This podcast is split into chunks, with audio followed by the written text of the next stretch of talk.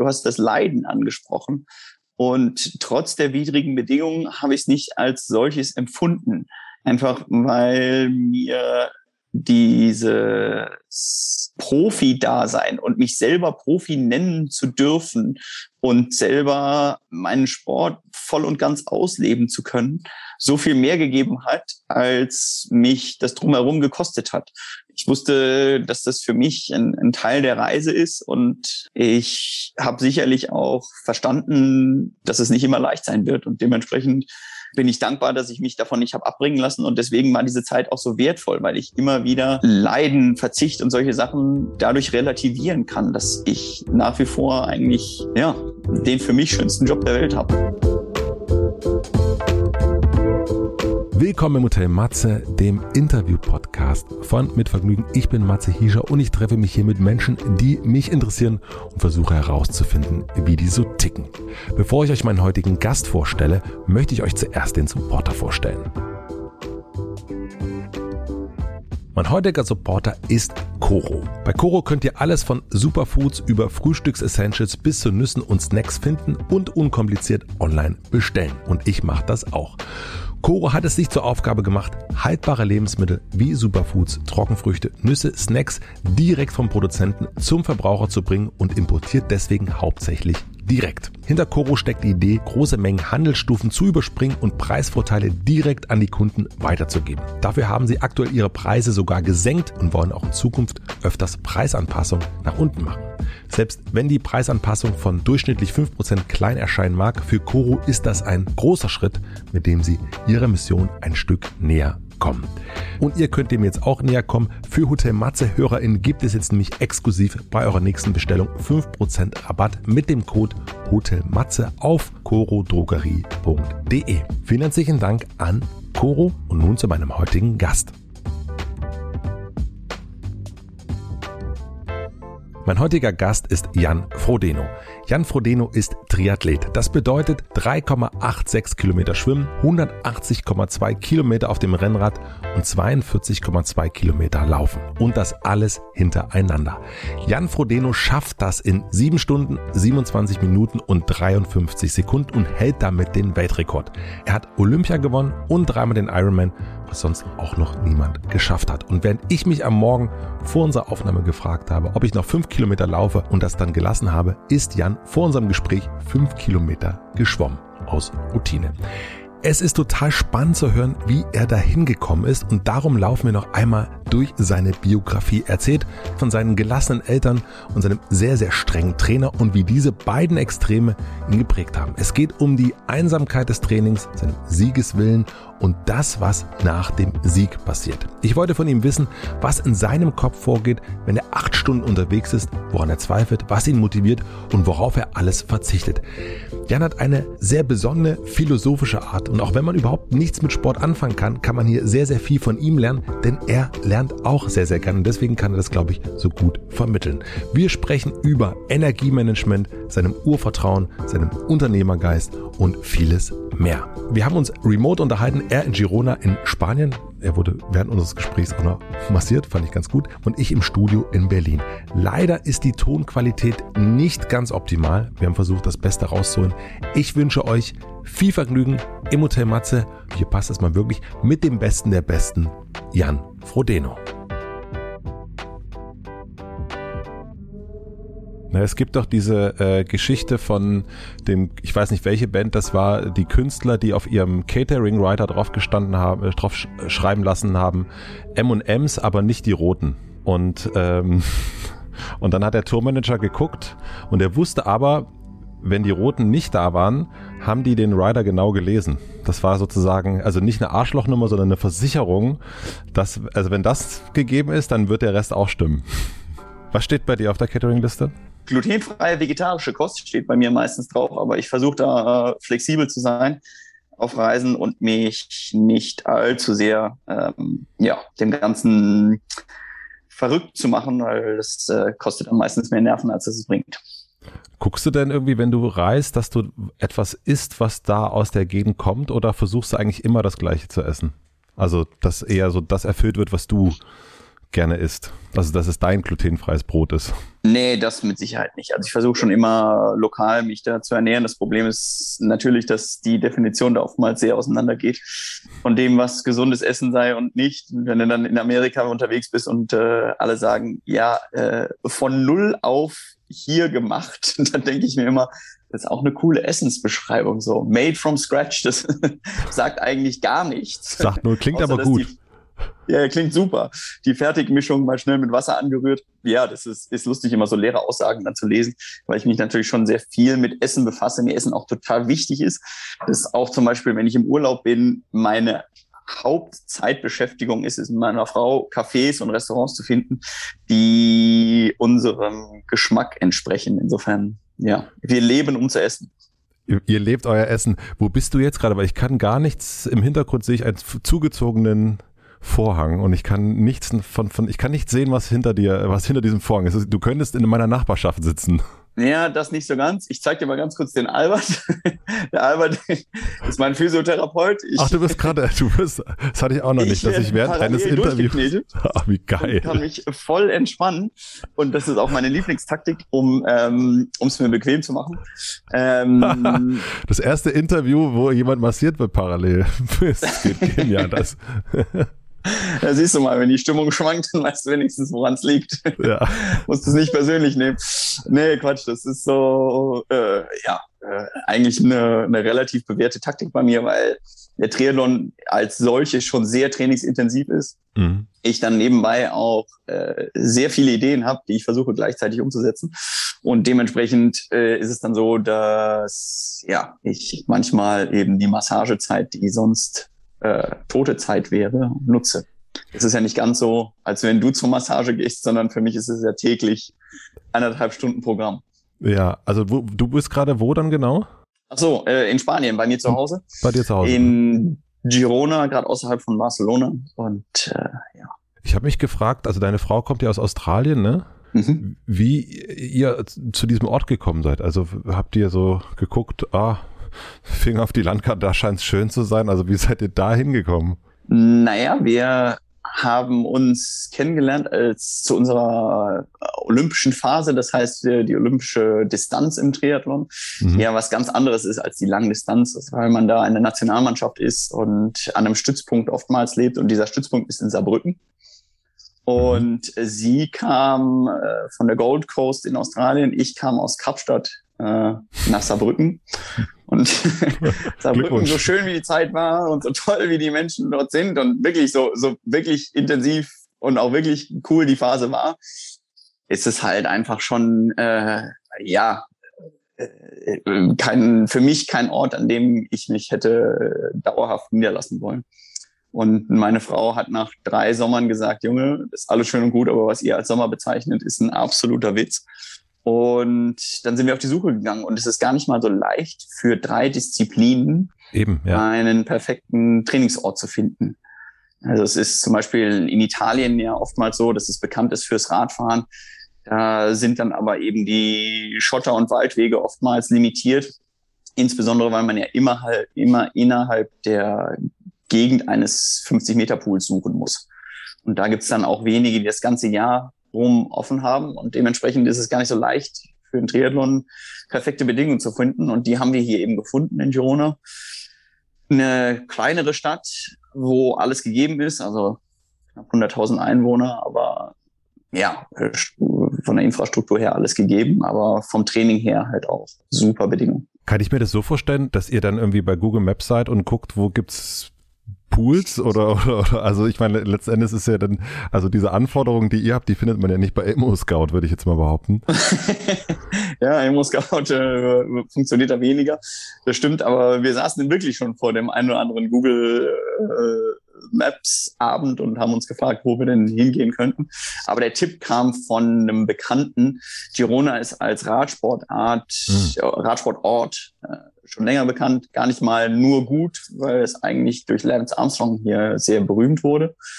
Aber selbst er konnte nichts daran ändern, dass die Bedingungen hier halt einfach super sind zum Trainieren und dementsprechend, äh, ja, haben wir hier ein, ein schönes Zuhause gefunden. Ich meine, trainiert hat er ja auch. Jahre gependelt sind. Trainiert hat er ja, ja trotzdem. in der Tat. Ja, trainiert hat er trotzdem und äh, gelebt hat er auch trotzdem. Und das ist eben auch eine wichtige Mischung. Ich meine, ich bin jetzt schon ein paar Jahre dabei, wir haben inzwischen zwei Kids. Und da ist Trainingslager für mich weniger interessant. Äh, Versuche das eigentlich so, so weit wie es geht zu vermeiden. Und da braucht man halt ja stabile Bedingungen das ganze Jahr rum und eine gewisse ja, Verbundenheit, dass man dann auch reisen kann, wenn man muss. Aber ihr seid, ich meine, ihr habt auch ein Café eröffnet, ne, was ich so in der Vorbereitung gesehen habe. Das ist scheinbar schon so. Ich weiß jetzt nicht, ob du da selber stehst und, und, und den Barista machst. Ähm, aber das scheint mir doch so eine Angebundenheit zu haben, die ist jetzt, also ich habe zum Beispiel mit Toni Groß gesprochen, der lebt ja auch in Spanien. Und der war so ein bisschen, äh, glaube ich, äh, ab vom Schuss eher äh, und nicht so mittendrin. Und das, also zumindest, wenn man so ein Café hat und dann noch so ein kleines Hotelchen, wirkt das doch eher part of the town und nicht irgendwie äh, so sehr losgelöst davon, oder? Ja, das ist uns oder mir auch eigentlich relativ wichtig. Ich sag mal, das ist, glaube ich, der große Nachteil eines Fußballers, äh, weil die Gehälter von den Jungs ja auch oftmals als überbewertet äh, kritisiert werden. Das sehe ich gar nicht mal so, weil ein Fußballer äh, auch keinerlei Freiheit mehr hat. Ja, bei mir ist es jetzt schon so, dass ich äh, ja irgendwie jeden kenne und inzwischen natürlich auch viele Amateure und Touristen hier sind, die dann gelegentlich mal was von mir möchten, aber ich kann dennoch ein normales Leben leben. Also ich glaube, wenn ich Parista in meinem Café wäre, dann wird relativ wenig passieren, einfach weil dann doch zu viel Tausch und Plausch ist. Mhm. Aber ähm, ähm, äh, es ist irgendwie schön, auch Teil der Community zu sein. Ja, wir haben hier eine, eine kleine Stiftung gegründet während Corona. Was für eine Stiftung? Und eben ähm, den Frodeno Fund haben mhm. wir das genannt. Und wir haben da einen sogenannten Pump Track gebaut. Das ist so ne, ein, ja, eine Buckelpiste für BMX-Fahrräder, beziehungsweise kann man auch ein Skateboard oder mit jedem mhm. anderen Gefährt eigentlich äh, befahren.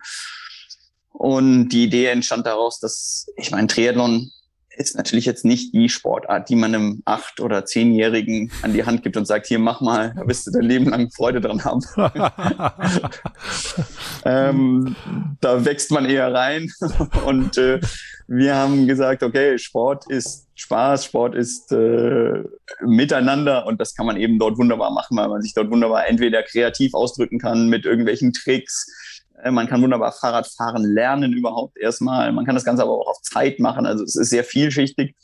Und so haben wir eben das Gefühl, ja, mit dem Sport was zurückgeben zu können, was der Sport uns auch gegeben hat. Und deswegen, ja, wenn ich von uns rede, ist das ja, Felix, mein bester Kumpel und, und Manager und, äh, und meine Frau. Wir haben diese Idee irgendwie seit langem und haben die Chance genutzt, mal was auf die Beine zu stellen. Zwei Fragen dazu. Warum Stiftung? Äh, also muss ich vielleicht sagen, dass es technisch gar keine Stiftung ist, sondern ein Verein. Ah, okay. Äh, mhm. Wir uns aber mit einer Stiftung zusammengetan haben, der Laureus Stiftung. Mhm. Und zwar haben wir nicht einfach nur die Infrastruktur hingestellt, sondern haben dort auch Lehrer und Instruktoren, die das Ganze betreiben und die ganze Community da ein bisschen anstiften und ähm, ja, gucken, dass das Ganze irgendwie Leib und Seele hat. Weil noch ein Skatepark ist dann vielleicht auch nicht unbedingt das, was unsere Idee so mhm. transportiert. Also das heißt, äh, du bereitest dich jetzt mit 40, wie du ja bist, äh, langsam auf die Bürgermeisterschaft vor. das auch definitiv nicht. Aber äh, mit 40 lernt man vielleicht manchmal, dass äh, Geben auch ganz schön sein kann und zurückgeben auch was Wertvolles ist, gerade wenn man ja durch den Sport doch viel Schönes erlebt und erfahren hat. Und also ich kenne das so von meinen Reisen in Spanien jetzt nicht unbedingt, dass die Leute sagen, Englisch, das ist eine schöne Sprache, die sprechen wir gern. Und ich glaube, das ist der katalanische Teil auch da, wo du bist, oder? Bin ich da richtig informiert? Also dann ist ja dann nochmal Spanisch, sagen die ja auch, äh, ja, ist eine interessante Sprache, aber wie, wie, wie kommunizierst du da vor Ort? Also hast du die Sprache gelernt? Naja gut, wenn du die, wenn du die katalanische Historie ein bisschen verfolgst, dann wirst du relativ schnell drauf kommen, dass Englisch lieber ist als Spanisch hier. Ja. Insofern ähm, muss man sagen, dass die Leute sehr aufgeschlossen sind und das ist natürlich auch das Coole, wenn du als Sportler unterwegs bist, findest du sehr, sehr schnell Anschluss, einfach weil ja, Sporttüren öffnet, Sport ja eigentlich eine eigene Sprache ist auf eine gewisse Art und Weise. Aber ich habe mir doch Mühe gegeben und äh, spreche inzwischen Spanisch und äh, auch ein bisschen Katalan, wobei mein Verständnis von Katalan noch besser ist als das, äh, was ich spreche. Aber meine Kinder wachsen viersprachig auf. Insofern ist das ja auch schon mal ein guter Start. Geil, dass ihr da so wirklich Part seid. Das hört sich so an, als wärt ihr richtig, also eben nicht so äh, losgelöst. Hier, hier ist der, äh, der Olympiasieger und der Iron Man, äh, sondern hier ist der Typ, der irgendwie mit euch zusammen da irgendwie wohnt. Also finde ich, finde ich irgendwie gute Sache. Es ist halt ungewohnt. Also kenne ich, kenne ich auf jeden Fall auch anders. Also finde ich schön, äh, das zu sehen. Ja, irgendwann. Während du so massiert wirst. ja, genau. Ja. Einer von uns. Ein äh, bisschen was Erhobenes haben, das muss ja noch dabei sein. ähm, ich suche auch gerade meinen Olivenkranz, aber die Kappe muss passen. Ähm, nee, Spaß beiseite. Ich meine, äh, ich habe 17 Jahre aus der Tasche gelebt und äh, von einem Hotel, von einem Trainingszentrum, von einem Trainingslager ins nächste und äh, schätze das irgendwie auch, das Soziale dabei zu sein und bin eigentlich jemand, der insgesamt auch relativ sozial tickt. Insofern gibt mir das recht viel. Nun haben wir ja äh, 13 Uhr an einem Donnerstag. Mich interessiert, wie du den Tag bis jetzt verbracht hast wenn du jetzt schon massiert wirst? Äh, ich bin heute Morgen um sechs aufgestanden mhm. und habe ein paar E-Mails beantwortet, so ein bisschen administrativen Kram, ich kann es kaum aussprechen, äh, gelöst und war um sieben im Schwimmbad, habe dort meine fünf Kilometer äh, durchgezogen war dann auf einen kurzen Kaffee und Snack bei mir auch äh, im Café, war dann im Kraftraum und habe dann gemerkt, dass unsere Aufzeichnung um 12.30 Uhr nicht, und nicht um 13.30 Uhr ist. Und habe mich dann etwas beeilt und Kleinigkeit gegessen. Und äh, ja, jetzt bei der Massage wird hier nach noch äh, eine Runde locker laufen und dann die Kids abholen mit dem Rad. Ist das so ein typischer Tag für dich? Also, dass, dass du wirklich jeden Tag äh, Kilometer in irgendeiner Form äh, also schwimmend, Fahrradfahren, äh, laufend? Also ich habe keinen Ruhetag. Äh, mhm. Ich habe aber auch deutlich intensivere Tage, wie morgen zum Beispiel, wo dann drei auch wirklich knackige Einheiten dabei sind. Da ist dann relativ wenig Spielraum für andere Sachen einfach, weil irgendwo die körperliche Erholung ansteht. Aber ich auch ehrlicherweise zugeben muss, dass ich dann irgendwann leer in der Birne bin, weil die Anforderungen im Spitzensport natürlich als so physisch gesehen wird, aber psychisch auch extrem viel ausmacht. Und es ist äh, ja wirklich die, die, die Leidensfähigkeit hängt stark davon ab, wie die mentale Frische ist. Und dementsprechend kann man es dann an manchen Tagen als Leiden äh, ansehen, wenn man insgesamt erschöpft und müde ist. Mhm. Und an anderen Tagen ist es einfach ja ein gefühltes Fliegen, wenn man die nötige Frische äh, mehr im Kopf als in den Beinen hat. Du hast mal im Interview gesagt, dass du dir nicht vorstellen könntest, den ganzen Tag am Schreibtisch zu sitzen, dass das für dich eigentlich ähm, gar nicht gehen könnte. Mm, für mich ist es eigentlich die Vorstellung, dass ich den ganzen Tag das mache, was du machst, auch äh, völlig äh, unvorstellbar. Also ich würde es auch nicht schaffen. Aber was würde passieren, wenn du das müsstest? Also wie würde sich das auf deine Mentalität, Mentalität, ist das das richtige Wort? Ich, ich äh, würde meinen zu wissen, was du meinst. Aber wie wirkt sich das auf dich auf, wenn du dich nicht, wenn du nicht aktiv sein kannst? Ich muss schon sagen, dass ich als Mensch eher ungenießbar bin, wenn ich nicht mindestens meine 20, 30 Minuten Sport hinkriege. Mhm. Das heißt, selbst wenn ich, wie du sagst, äh, einen Büro Bürojob ausüben müsste, dann äh, würde ich mich natürlich irgendwie arrangieren. Aber ich weiß, dass Sport Teil meiner DNA ist und dass ich eine gewisse Aktivität brauche, um leistungsfähig zu sein und überhaupt irgendwas äh, ja, produktiv auch hinzukriegen. Die Konzentrationsspanne ist ja bei mir natürlich phasenweise sehr, sehr gut, aber ich glaube, äh, ja, 365 Tage im Jahr, äh, das über viele Stunden zu leisten, da muss ich mir nichts vormachen und weiß, dass ich immer wieder raus muss und meine Pausen brauche, um mich eben konzentrieren zu können und wirklich was auf die Reihe zu kriegen. Aber ja, Sport und die Bewegung wird, glaube ich, immer Teil meines Lebens sein.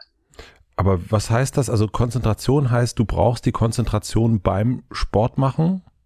Meinst du das? Also, dass, dass du die brauchst, um und dann auch mal rauszugehen aus dem Sport, um da wieder aufzutanken? Oder äh, weil ich für mich ist ja Konzentration heißt eigentlich, ich sitze an meinem Schreibtisch und denke mich in eine Sache rein und meistens tippend. ähm, nimm mich da mal mit in dieses, was, was du mit Konzentration meinst. Ja, genauso denke ich mich in meinen, meinen Sport beziehungsweise in meine Bewegung herein. Es sind zwei ganz verschiedene Sachen, wenn du auf einem Rad zwei Stunden sitzt und von A nach B fährst und ja eben die Landschaft genießt. Oder wenn du ganz, ganz bewusst dich in deine Bewegung rein konzentrierst und versuchst, die richtigen Muskelgruppen zur richtigen Zeit äh, zu ähm, äh, feuern zu lassen, wie wir sagen. Also, dass sie mhm. im Prinzip zur richtigen Zeit ähm, äh, zünden. Und da ist so eine Art von ähm, bewusstem Engagement, sage ich mal, das einen riesen Unterschied macht. Für mich, ob ich jetzt wirklich fokussiert in dieser Position bin, also insbesondere, ich sage mal ein technisches Beispiel, das ist Zeitfahren, wo es natürlich einerseits auf die Leistung ankommt, aber andererseits auf eine sehr effektive Position.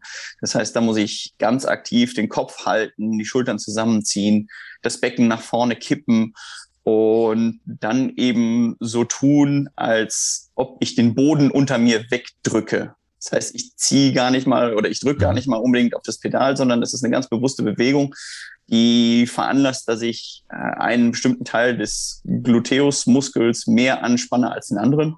Und das ist eben sowas, was ja äh, große Effektivität bringt und über lange Zeiträume eben natürlich sehr wiederholend ist, aber dennoch wie alles im Perfektionismus ähm, kleine Nuancen hat, in denen ich viel Freude immer wieder entdecke.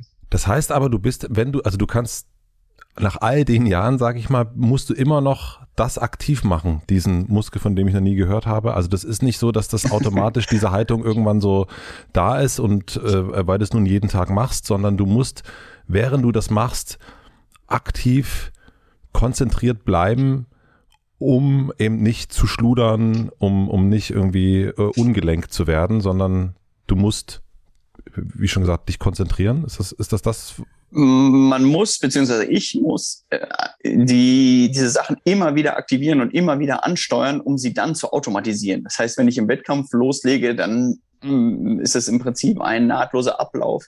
Mhm. Aber es ist wirklich so, dass ähm, ja die Komplexität auch über die drei verschiedenen Disziplinen, die ja komplett andere Anforderungen haben, die sich teilweise auch widersprechen, äh, es so ist, ja, dass ich äh, jahrelang auch falsche Bewegungsmuster eingeübt habe, die man vielleicht mit 24 oder auch mit 28 noch gut überspielen kann, die aber später dann einfach eine, ein Verletzungsrisiko mit sich bringen, mhm. aber auch auf der Langdistanz eine fehlende Effektivität dann mit sich bringen. Und das ist ähm, absolut entscheidend auf der Langdistanz, wie effektiv man ist und wie ja, äh, wie wenig man, wie wenig Energie man möglichst aufwenden kann, um, um eine gleiche Leistung zu bringen. Mhm. Und ja, es, es sind absolute Nuancen, um die es geht, aber gerade die sind für mich absolut faszinierend. Und das ist eben das konzentriert dabei bleiben. Ganz genau, das ist das konzentriert dabei bleiben. Mhm. Das ist der Grund, warum ich auch gerne mal alleine trainiere, weil ich es eben ja dort noch besser einspielen kann. Und ja, dort die, die Technik, sage ich mal, des Triathlons verfeinern kann. Immer noch. Wir, kommen, wir kommen nachher auf jeden Fall, dann würde ich gerne noch mal ein bisschen mehr in deinem Kopf ähm, rumgucken wollen, äh, in, in dein, während du, während du Sport machst und da noch mal ein bisschen mehr und gerade dieses Energiemanagement interessiert mich total. Ich würde gern ein bisschen so, ein, so einen kleinen biografischen Schlenk machen wollen, damit man so ein bisschen deine Geschichte noch etwas mehr nachvollziehen kann. Mhm. Stimmt es, dass du schon sehr jung die ganze Zeit ums Sofa gerannt bist und da ein wahnsinnig aktives Kind warst und deine Eltern also ein bisschen äh, genervt hast mit deiner Aktivität. Also ist das, äh, also ist dieses Aktivitätsgehen quasi mit auf die Welt gekommen? Das kann man, glaube ich, zweifelsohne sagen, dass ich immer sehr, sehr aktiv war und sehr, äh, ja, teilweise vielleicht sogar hyperaktiv. Und mhm. das in einer Familie, die nicht unbedingt mit Sport gehen ansonsten gesegnet oder oder, äh, oder überhaupt Sport interessiert ist.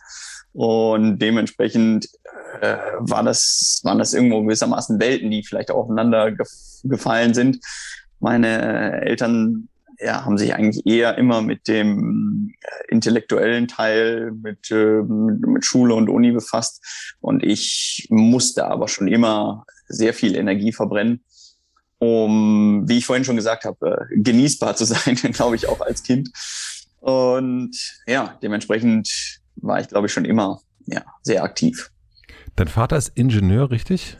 Mein Vater ist äh, Ingenieur, genau. Und, und deine Mutter? Mutter ist in Architektin. Und hat das, also, also bei mir ist es ja so, ich habe einen Sohn, den muss ich zur Bewegung eher zwingen. Der ist eher sozusagen auf der gemütlichen Seite unterwegs und in der Fantasie. Und das gibt da manchmal schon Konflikte, wenn ich möchte, dass er mit mir rausgeht, dass er mit mir in den Park geht, eine Runde mit dem Fahrrad äh, fährt und so weiter. Gab das bei dir Konflikte äh, aus, aus diesem, hier, hier sind zwei Menschen, die eigentlich gar nicht wissen, was, also die das gar nicht so richtig nachvollziehen können, weil die eher im Kopf sind? Ich glaube, inzwischen kann ich das als Vater vielleicht auch äh, eher einschätzen, dass man natürlich irgendwo auch eine gewisse Balance sucht und versucht, möglichst viele äh, Sparten dem Kind mitzugeben. Mhm. Und meine Eltern waren da ehrlicherweise immer recht cool und haben mir jetzt nie verboten, äh, irgendwo sportlich unterwegs zu sein oder äh, auch mal kicken zu gehen, selbst wenn ich da völlig talentfrei war. Aber ja, das ist, glaube ich, ja, mein großes Glück gewesen, dass meine Eltern im Prinzip nichts damit anfangen konnten zu dem Zeitpunkt es mir aber auch nicht verwehrt haben und mich mhm. eigentlich immer dazu motiviert haben, ja, meine Schule gut durchzubringen und mich dann auf eine Sache zu fokussieren, ohne ja, so viele Baustellen gleichzeitig aufzumachen. Du hast sie selber mal als Weltenbummler bezeichnet. Ihr seid ja dann auch nach Südafrika gezogen. Was hat dir dann in der Zeit als Weltenbummler Sohn Heimat oder Halt gegeben? schwierige Frage. Ich wüsste nicht, dass ich jemals eine Heimat vermisst hätte.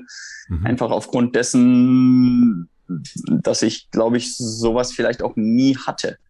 Wow. Und dementsprechend wahrscheinlich auch nie gesucht habe. Ich habe einen Halt in anderen Sachen gefunden äh, und habe sehr, sehr viele, sehr, sehr spannende Sachen erleben können. Südafrika gerade am Ende der Apartheid war eine extrem spannende Phase und was, was ich ja äh, sicherlich immer als Teil von mir sehen würde.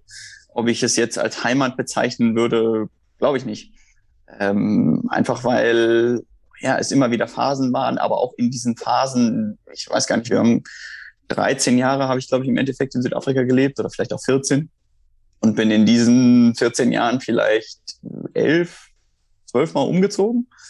Also es ist nie so, dass wir jetzt großartig in einer Nachbarschaft mit äh, ja, um 18 Uhr am Freitag zum Grillen gegangen sind, sondern ähm, bei uns war immer eine gewisse Spontanität dabei und eine Flexibilität und ich hatte schon immer einen kleinen, sehr engen Freundeskreis und ähm, ja, hatte, glaube ich, in der Hinsicht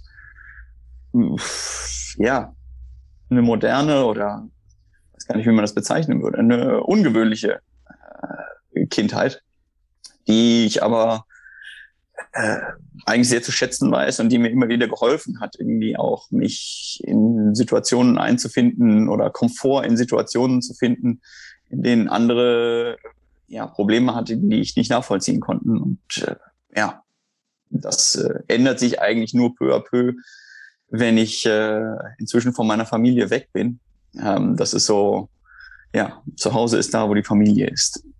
Und dementsprechend ist das eher das Haltgebende. Und aber würdest du, also sowas wie, ist es zu kitschig zu sagen, dass sowas wie Wasser dir deine Heimat ist? Also wenn du so viel in, im Wasser bist zum Beispiel oder auch auf verschiedenen Untergründen, also wenn, wenn irgendwie diese, ja, diese, diese Art von Umgebung, also du bist ja mehr im Wasser als ich wahrscheinlich in unserer Wohnung bin. Also so. Äh, und unsere Wohnung ist für mich meine Heimat. Und deswegen habe ich mich das so gerade gefragt, wenn du das so erzählt hast, dass du das, äh, also weil das ist ja schon das, was dann immer da ist eigentlich. Ja, das stimmt. Ich sag mal, in, in Kapstadt war das sicherlich der Fall, weil ich so viel Zeit auch im, im Ozean verbracht mhm. habe, äh, surfend. Aber es ist auch etwas, ich meine, ich habe mit 15 Schwimmen gelernt und mhm. ähm, habe dann wieder eine sehr, sehr intensive Phase als Schwimmer durchlebt. Habe dann irgendwann gemerkt, dass es für mich zur Spitze nie reichen würde.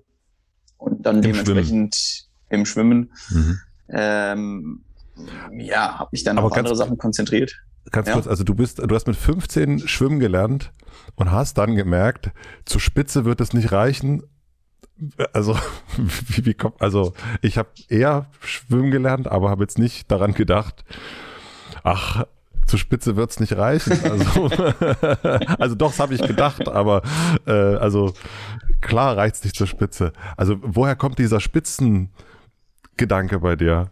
Der Spitzengedanke kam, kommt, glaube ich, dadurch, dass ich ein sehr, sehr äh, konkurrenzdenkendes Wesen bin, beziehungsweise viel ah. mehr war mhm. und schon immer gewinnen wollte und musste. Also so Mensch, ärgere dich war für mich äh, viel, waren für mich viele sehr harte Lektionen, was ich so höre. Also er hat sich geärgert. In der Tat, ja. Das ist, ist so die, die Standardgeschichte, die ab und zu erzählt wird, wie das Brett flog. Und ähm, kann man sich nicht vorstellen, nicht, wenn, kann man sich, nee, nee. wenn du jetzt so vor mir sitzt, kann man sich nicht vorstellen, dass du durchdrehst wegen, weil du Mensch ärgerlich nicht verloren hast.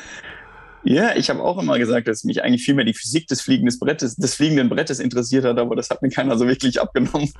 Und ähm, dementsprechend, äh, ja, war, war das sicherlich ein Teil. Und der andere Teil war der, dass ich ein fantastischen Mentor in meinem ersten Schwimmtrainer gefunden habe, der 1960 und 64 bei den Spielen war äh, für mhm. Ungarn. Alte Schule, äh, Ostblock-Mentalität, äh, so Sachen, die teilweise öffentlich im Training niemals äh, erzählt werden dürften. Einfach so, ja, äh, wo, wo Wahrheiten ausgesprochen werden, die, die für mich sehr, sehr gut waren. Gib mir mal ein ähm, Beispiel. Also, also ich komme aus dem ehemaligen Osten, also das heißt, ich kenne äh, eine Ostmentalität, die kenne ich schon auch, aber wie zeigt sich das bei jemandem, der einem 15-jährigen Schwimmen beibringt, der äh, keine Lust zu verlieren hat? Ja, der es eben auch ganz klar anspricht, wenn eine Zeit angesagt wird, das sind ja dann wirklich Sekundenbereiche, in denen man sich bewegt, der dann auch wirklich äh, gelegentlich mal vielleicht mit einem Kraftausdruck oder vielleicht auch einem kleinen einem kleinen Wutausbruch reagiert, wenn die Zeit eben nicht erreicht wird oder ähm, vielleicht auch das Ganze 50 Mal wiederholen lässt, bis das die Zeit erreicht wird und äh, man völlig erschöpft im, im, im, im Pool liegen bleibt und äh, sich einfach nicht mehr bewegen kann, aber eben genau das Grenzen zu suchen und äh, die anzusprechen und keine Rücksicht auf Verluste zu haben. Ähm, das war für mich eine sehr, sehr wichtige Lektion, denn gerade als Einzelkind ist es ja oftmals so, dass man schon sehr beschützt auch durch, durch eine lange Phase seines Lebens geht. Und so beschützt ist das wahre Leben halt nicht. Und dementsprechend war das für mich eben sehr, sehr wichtig, diese Person zu finden, die äh, die einen gewissen Respekt hatte, aber immer auch sehr, sehr hart war. Und wie hat deine äh, weltenbummlerische, äh, nicht sportbegeisterte Mutter darauf reagiert, dass hier sozusagen sein Ostblock-Trainer das Kind zum Zusammenbruch bringt? Also wenn ich mir das jetzt so vorstelle, Prenzelberg-Mamas, das, Stelle ich mir sehr Ja, also, also so, so Prenzlberg waren wir nie. Ähm, nee, nee, das. Äh, ja. Wir kommen aus, äh, aus, aus deutlich bescheidenen Verhältnissen, aber mein großes Glück war, dass dieser Hardcore-Mensch seinen Ausgleich im Yoga und dem Training äh, gefunden hat. Und dementsprechend war dieser Mensch auch der Yoga- und den Trainer, der quasi die Klassen im, im, im, im Fitnessstudio meiner Mutter gegeben hat. Und das waren zwei Welten, ja, wenn du die, die, diese klassische Qigong-Musik anhörst, ja, und du siehst aber innerlich den Typ mit langen, welligen Haaren, wie er da steht, am Schwimmbeckenrand morgens um Viertel vor sechs bei 19 Grad Wassertemperatur und dich anflucht. Ja, das, ähm, also Anflug, das muss ich relativieren. Es waren einfach, äh, wie gesagt, einfach äh, ähm, ja, Maßnahmen. Zeiten, sagen wir Maßnahmen. Ja, genau. Maßnahmen. ja, Maßnahmen. Genau. Das, das, heißt, deine Mutter hat gedacht, du, du äh, lernst hartes Schwimmen bei einem Yogi und wusste gar nicht, dass da dass in diesem Yogi noch ein ganz anderer äh, Mensch wohnt. Das, das würde ich gar nicht mal so unterschreiben. Ich glaube, meine Mutter hat einfach gemerkt, dass dieser Mensch äh, gute Absichten hat und dass dieser Mensch irgendwo ähm, meinem Charakter was geben kann, was sie eben nicht geben kann. Mhm. Und das ohne ihn ähm, in Gefahr zu bringen, also ohne mich in Gefahr zu bringen. Mhm. Und das ist ja als Teenager manchmal, glaube ich, auch äh, eine schwierige Phase, ja, wenn man als Mensch sich selber findet und äh, dann irgendwo eine führende Hand sucht, die eben nicht äh, aus dem Elternhaus kommt. Und da war ja Caroli, der ungarische Schwimmtrainer eben, ja, eigentlich ein absoluter Segen, muss ich sagen, der mir einerseits in der Zeit irgendwo einen gewissen Halt gegeben hat, mhm. aber andererseits auch meine Grundeinstellung zum Leben ein bisschen beeinflusst hat, indem er gesagt hat, okay, äh, äh die schönsten Dinge im Leben kommen eben doch, wenn man sich wirklich engagiert und voll reinhängt und äh, vor allen Dingen auch, auch hart dran arbeitet. Ach, wie geil. Also jetzt habe ich so ein bisschen, jetzt verstehe ich auch so diesen, also wenn, wenn es so viel Umzug gibt, ne, und wenn es dann eigentlich ja keine richtige Begrenzung gibt, was so Heimat ja auch macht, so ein bisschen ne, der Gartenzaun und so weiter und so fort. Und wenn ja. dann aber jemand ist, der quasi in einem Sport eine Grenze zieht, eben auch im Schwimmbecken im wahrsten Sinne des Wortes. Und ähm, das hat ja auch eine Begrenzung und dann, und dann aber sagt so hier, wenn du dahin willst und so weiter und so fort. Also sehr, sehr spannend und cool auch, dass deine Mama das so gesehen hat. Also das könnte ja auch komplett ins Beschützerische gehen und sagen, auf Gottes Willen, was tut der meinem Sohn an? Aber geil, dass dies, äh, geil, dass dies verstanden hat. Echt äh, sehr beeindruckend, finde ich. Ja, das muss ich sagen, das war echt von meinen Eltern auch wirklich cool, zumal das Schwimmbad dann auch 30 Kilometer weg war äh, von unserem Zuhause und mhm. äh, öffentlicher Transport in Südafrika insbesondere morgens um halb sechs noch nicht so fantastisch ist. Damals das heißt, dass das dann ja. teilweise 240 Kilometer im Tag sind, ja, wenn die halt hin und zurück fahren jedes Mal. Ähm, also es ist schon irgendwie krass, was Eltern da manchmal für äh, Aufopferung bringen. Also gut, dass du sagst, das äh, hätte ich erst später gefragt, aber weil was ich nämlich nicht verstanden habe, es gibt eine Geschichte, die ich äh, oder eine Situation, von der ich gelesen habe, weil du bist ja, ich würde es gerne wissen, wie du dazu gekommen bist, machen wir gleich. Du bist ja dann irgendwann auch aufs Rad gestiegen und äh, du hast es irgendwann mal gesagt, dass du nicht mit zur Abi-Abschlussfeier bist, äh, also Abschlussreise bist, äh, weil du dir stattdessen Schuhe gekauft hast, Radschuhe. Und jetzt, jetzt auf der einen Seite die Eltern, die total aufopferungsvoll 240 Kilometer am Tag fahren, aber auf der anderen Seite so herkömmliche Schuhe, keine Ahnung, 200 Euro. Ähm, nicht bezahlt haben. Wie, wie geht das zusammen? Das geht so zusammen, dass sie mir die Schuhe bezahlt haben. Ich konnte mir nur aussuchen, welches von beiden ich mache. Also die Abifahrt äh, hätte damals umgerechnet ja so um die 100, 100 noch was Euro gekostet mhm. und die Radschuhe eben auch. Und da ich äh, auf dem Rennrad meines Vaters damals unterwegs war, war das so die fehlende äh, Körper-Rad-Verbindung im mhm. wahrsten Sinne des Wortes, äh, die ich, die ich eben selber nicht hatte. Und das war ja für uns damals mit unseren Mitteln eben äh, die Wahl. Sie haben es mir nicht verboten, sie haben einfach nur gesagt, okay, äh, wir können das Geld einmal ausgeben und äh, überleg dir bitte genau, was du damit machen willst. Und ähm, mhm. selbst damals habe ich schon erkannt, dass so die großen Party-Sauftouren nicht so wirklich meins sind. Ich wollte zwar eigentlich auch einer von den coolen sein, aber so richtig cool war ich nie und habe eigentlich schon sehr früh meine Liebe zum Ausdauersport oder überhaupt zum, zum, ja, zum, zum Spitzensport eben gesucht, ohne sie, ohne dass ich sie damals hätte wirklich definieren können. Also du hast dann sozusagen dann schon früh gelernt, okay, wer auch an die Spitze dann kommen will, der, da, da geht es um sozialen Verzicht auch. Also eben nicht mitzufahren? Da bin ich inzwischen überhaupt nicht mehr d'accord mit. Ähm, mhm. Damals hat sich das natürlich wie Verzicht angefühlt und ich dachte, ja, alle dürfen und ich nicht. Mhm. Aber inzwischen würde ich keineswegs sagen, dass es ein Verzicht ist. Es ist eine, eine Wahl die ich aktiv treffe, wie du auch die Wahl triffst, ins Büro zu gehen. Du kannst dich auch ins Café setzen und äh, Milchkaffee und Croissants verspeisen, äh, anstatt eben zu tippen, zu machen, einen Podcast aufzunehmen. Und genauso sehe ich meinen Sport eigentlich als absolutes Privileg.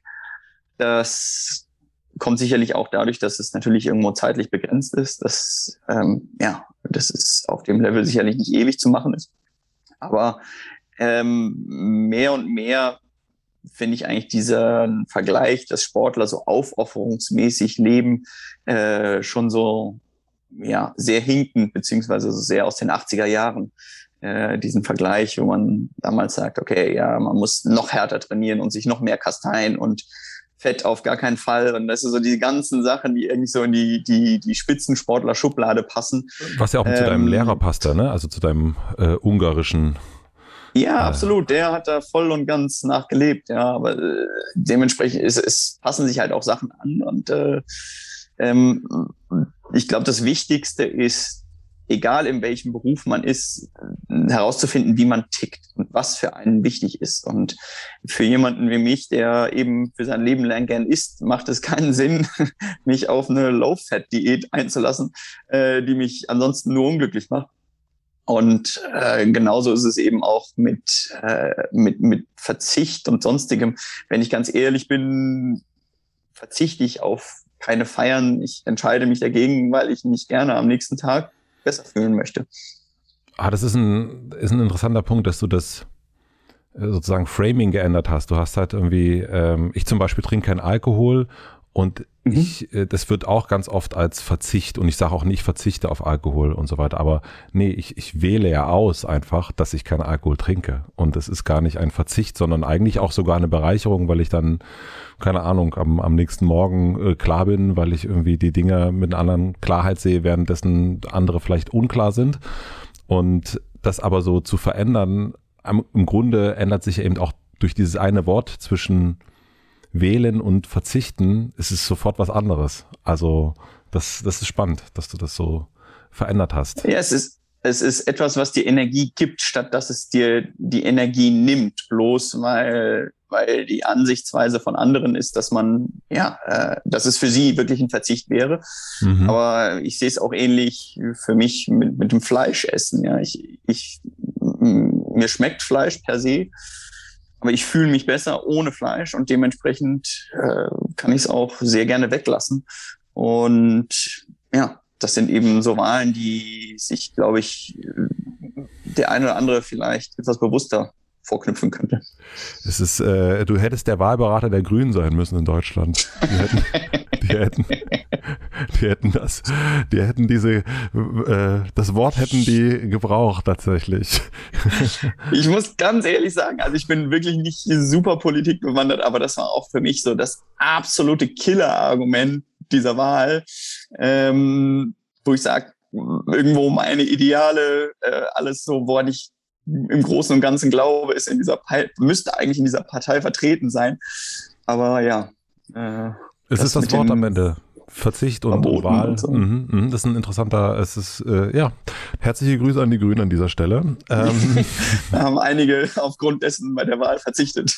haben verzichtet, genau, haben was um anderes ein schlechtes gewählt. Wortspiel einzubringen. Ja. genau.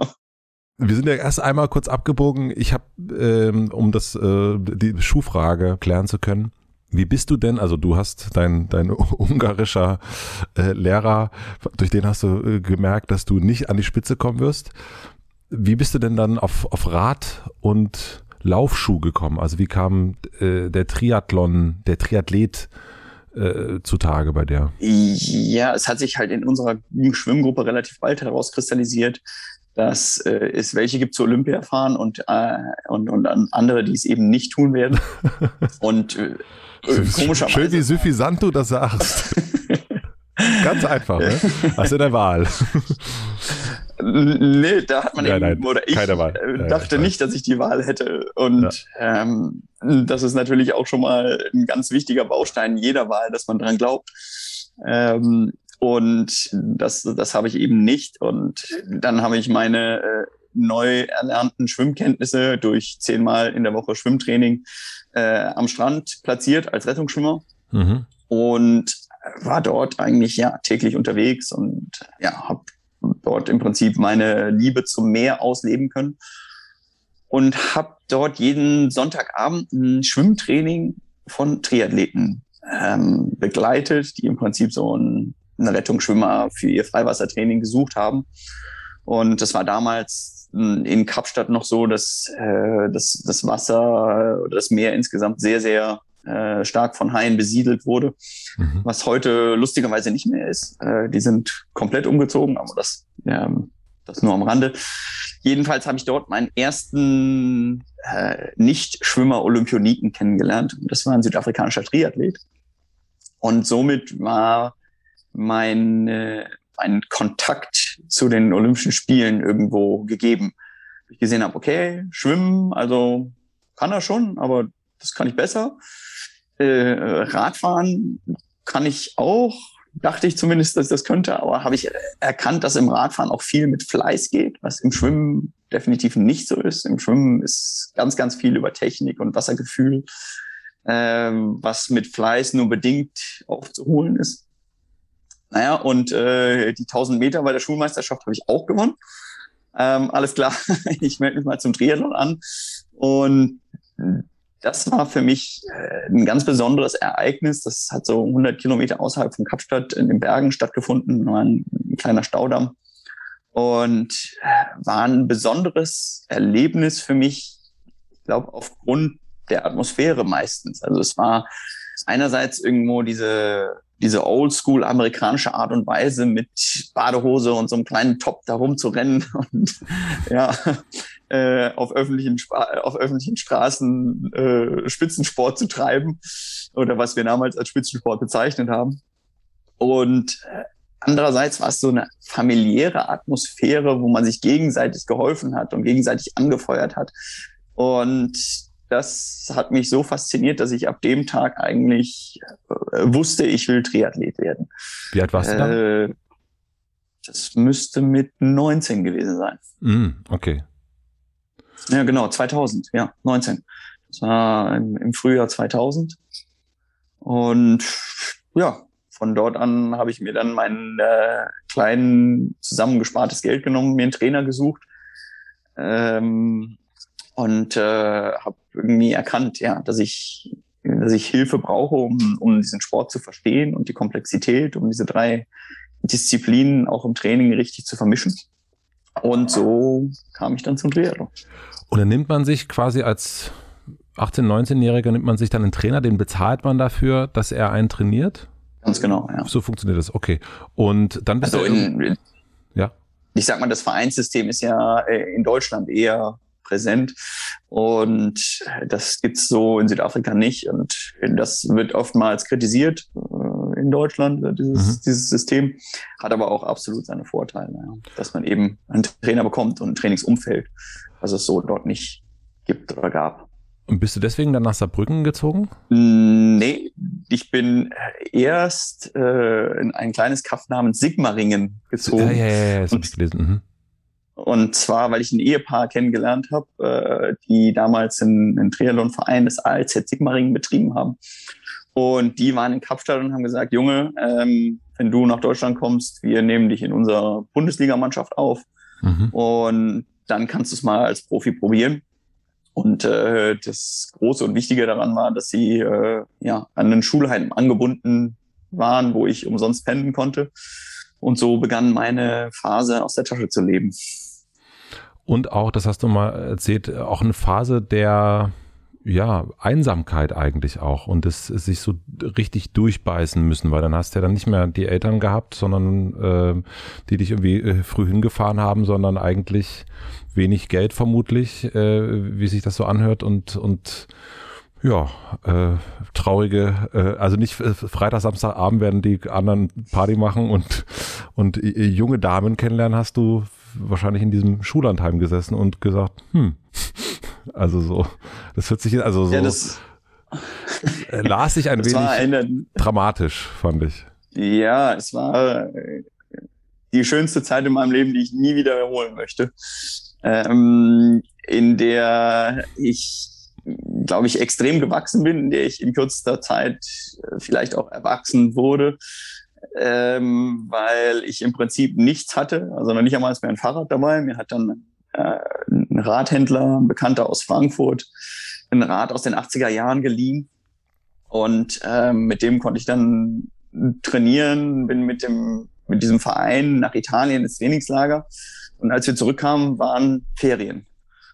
Und dann saß ich in der Tat erstmal zwei Wochen äh, in diesem Schullandheim alleine. Da war also überhaupt kein täglicher Betrieb. Ich wusste auch nicht, wo ein Supermarkt ist. Ich wusste überhaupt gar nichts.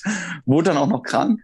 Ähm, also es kam so alles zusammen. Aber äh, für mich war es insofern sehr wichtig, weil ich außer einem Rückflugticket eigentlich nichts in der Hand hatte. Und mir nur eins klar war, dass ich diesen Rückflug nicht verfrüht antreten möchte.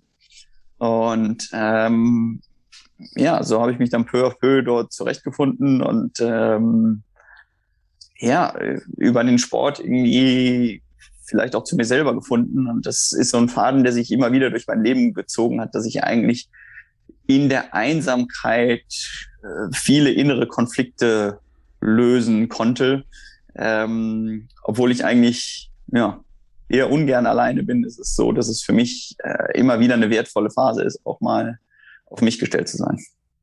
Und deswegen ist es für dich auch die schönste Zeit deines Lebens gewesen, weil du das gelernt hast da? Äh, mit Sicherheit, weil sie für mich auch definiert hat, dass ich das, was ich, den Weg, den ich hier einschlage, äh, unbedingt gehen will, egal wie schwer er wird. Ich habe eigentlich außer meinem Traum mal Olympiasieger zu werden, ähm, wenige Wegweiser gehabt in dieser Zeit. Und ähm, das ist ja sicherlich äh, für mich bis heute noch äh, für die ein oder andere Narbe, die es hinterlassen hat, weil ich dann teilweise mal zwei Wochen Haferflocken essen musste, weil ich einfach hm. keine Kohle hatte, mir mehr zu kaufen.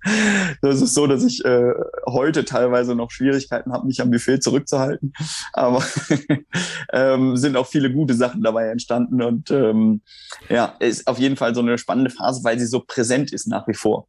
Aber was hat dich denn, also ich meine, okay, da gibt's diesen Traum von Olympia, aber dass man so als so junger Mann fast noch, würde ich sagen, noch nicht so ganz Mann vielleicht sogar, dass du da so eben nicht zurück bist, nicht zurückgeflogen bist, sondern dass du gesagt hast, okay, das ist mein Weg. Also mein Weg ist Einsamkeit, ist Leiden, ähm, um irgendwann vielleicht bei Olympia dabei sein zu können, um irgendwann vielleicht an der Spitze sein zu können, was ja auch das ist ja jetzt nicht, liegt ja nicht so auf der Hand, dass man das dann mal wird. Ne? Also das ist ja erstmal ähm, eigentlich das also ja so Chance, spannend. Ja, aber du, wieso, wieso hast du das? Also ja, spannend ist es natürlich, aber ja, aus der Sicht jetzt äh, ging es ja alles gut, aber warum war das damals so ein äh, leuchtendes Feuer, was dich dabei gehalten hat, da zwei Wochen Haferflocken zu essen. Und nicht nur das, also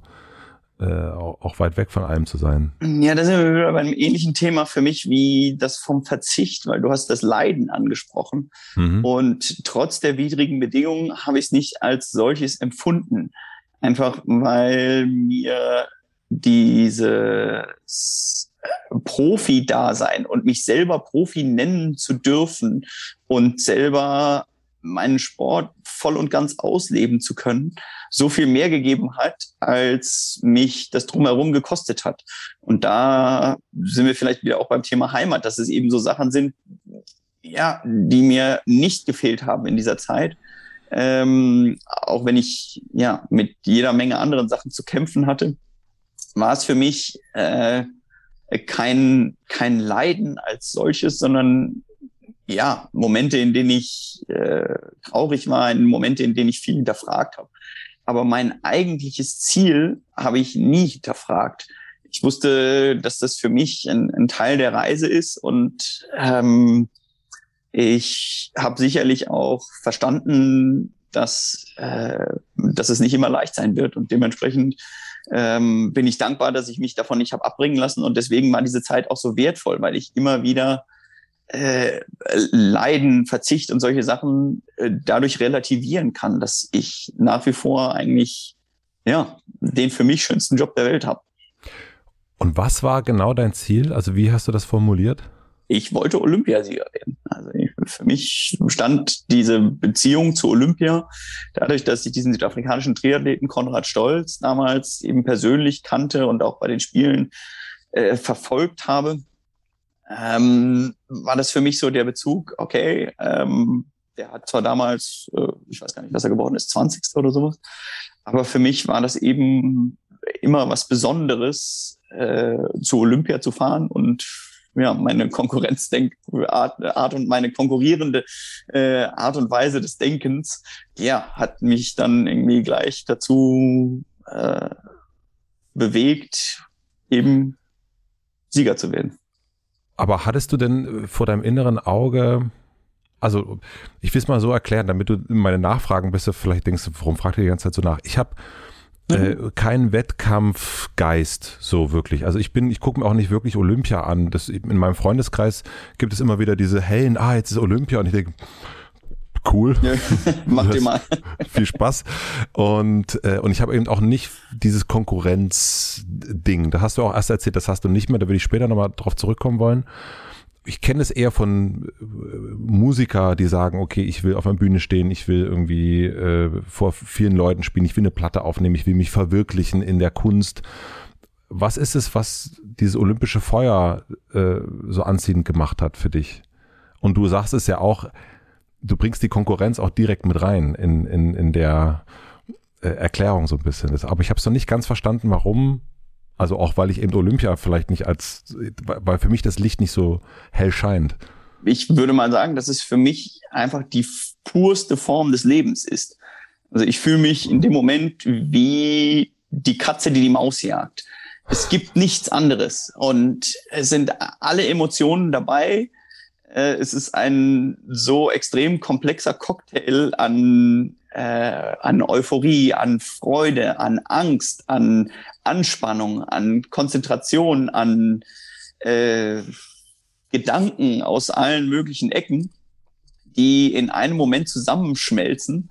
Und äh, das ist für mich das Gefühl vor dem Start eines Wettkampfes, bevor die, der Startschuss fällt, wenn alles nochmal durch den, durch den Kopf geht. Und äh, ja, das hat sich auch in meiner Karriere sehr viel geändert, die Motivation, warum ich das dann mache. Und daher hat sich auch mein Konkurrenzdenken ähm, geändert. Aber im Prinzip ist es nach wie vor ein so purer Moment, in dem ja für mich es eigentlich nur ähm, ja, vielleicht auch in dem Moment gibt es eigentlich nur, nur mich selber, sage ich mal. Es ist mein Moment. Und damit ähm, kann ich natürlich dann irgendwie im Nachhinein mein ganzes Team mitziehen und mit motivieren und sonstiges. Aber ich würde mal sagen, dass es äh, primär einfach äh, ein Moment ist, in dem ich voll und ganz im Leben stehe. Wow. Okay, ich kann es ähm, Danke.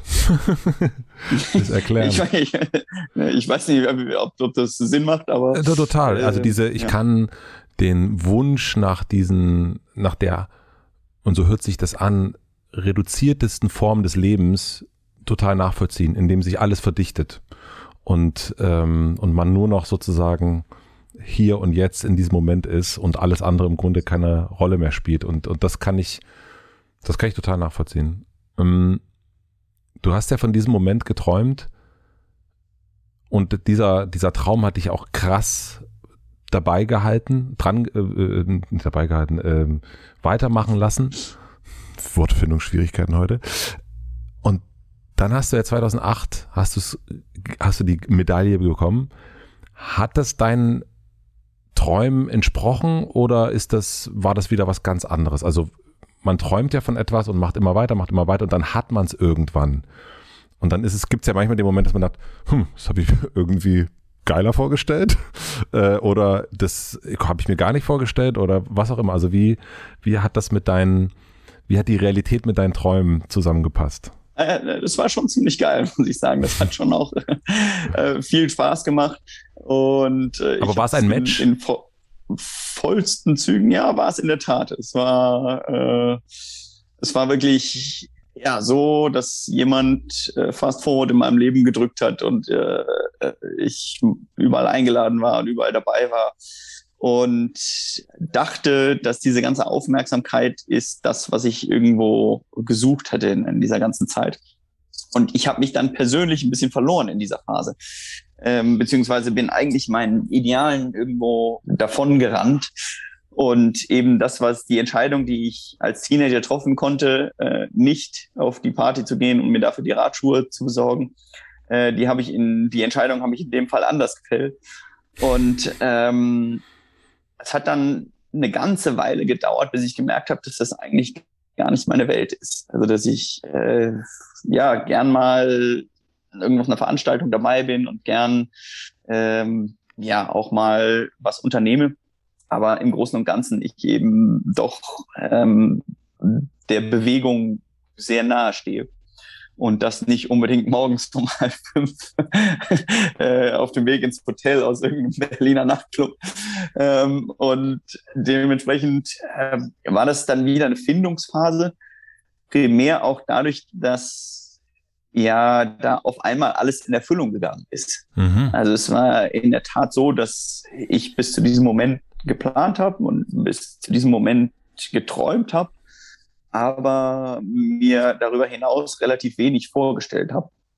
Und da danach hat dann eigentlich eine ja eine, eine relativ komplexe Phase irgendwie begonnen, wo dann in der Tat sich viel nach Verzicht und viel nach Leiden angefühlt hat, einfach weil meine Grundeinstellung irgendwo verloren gegangen ist. Wie hast du die dann wiedergefunden?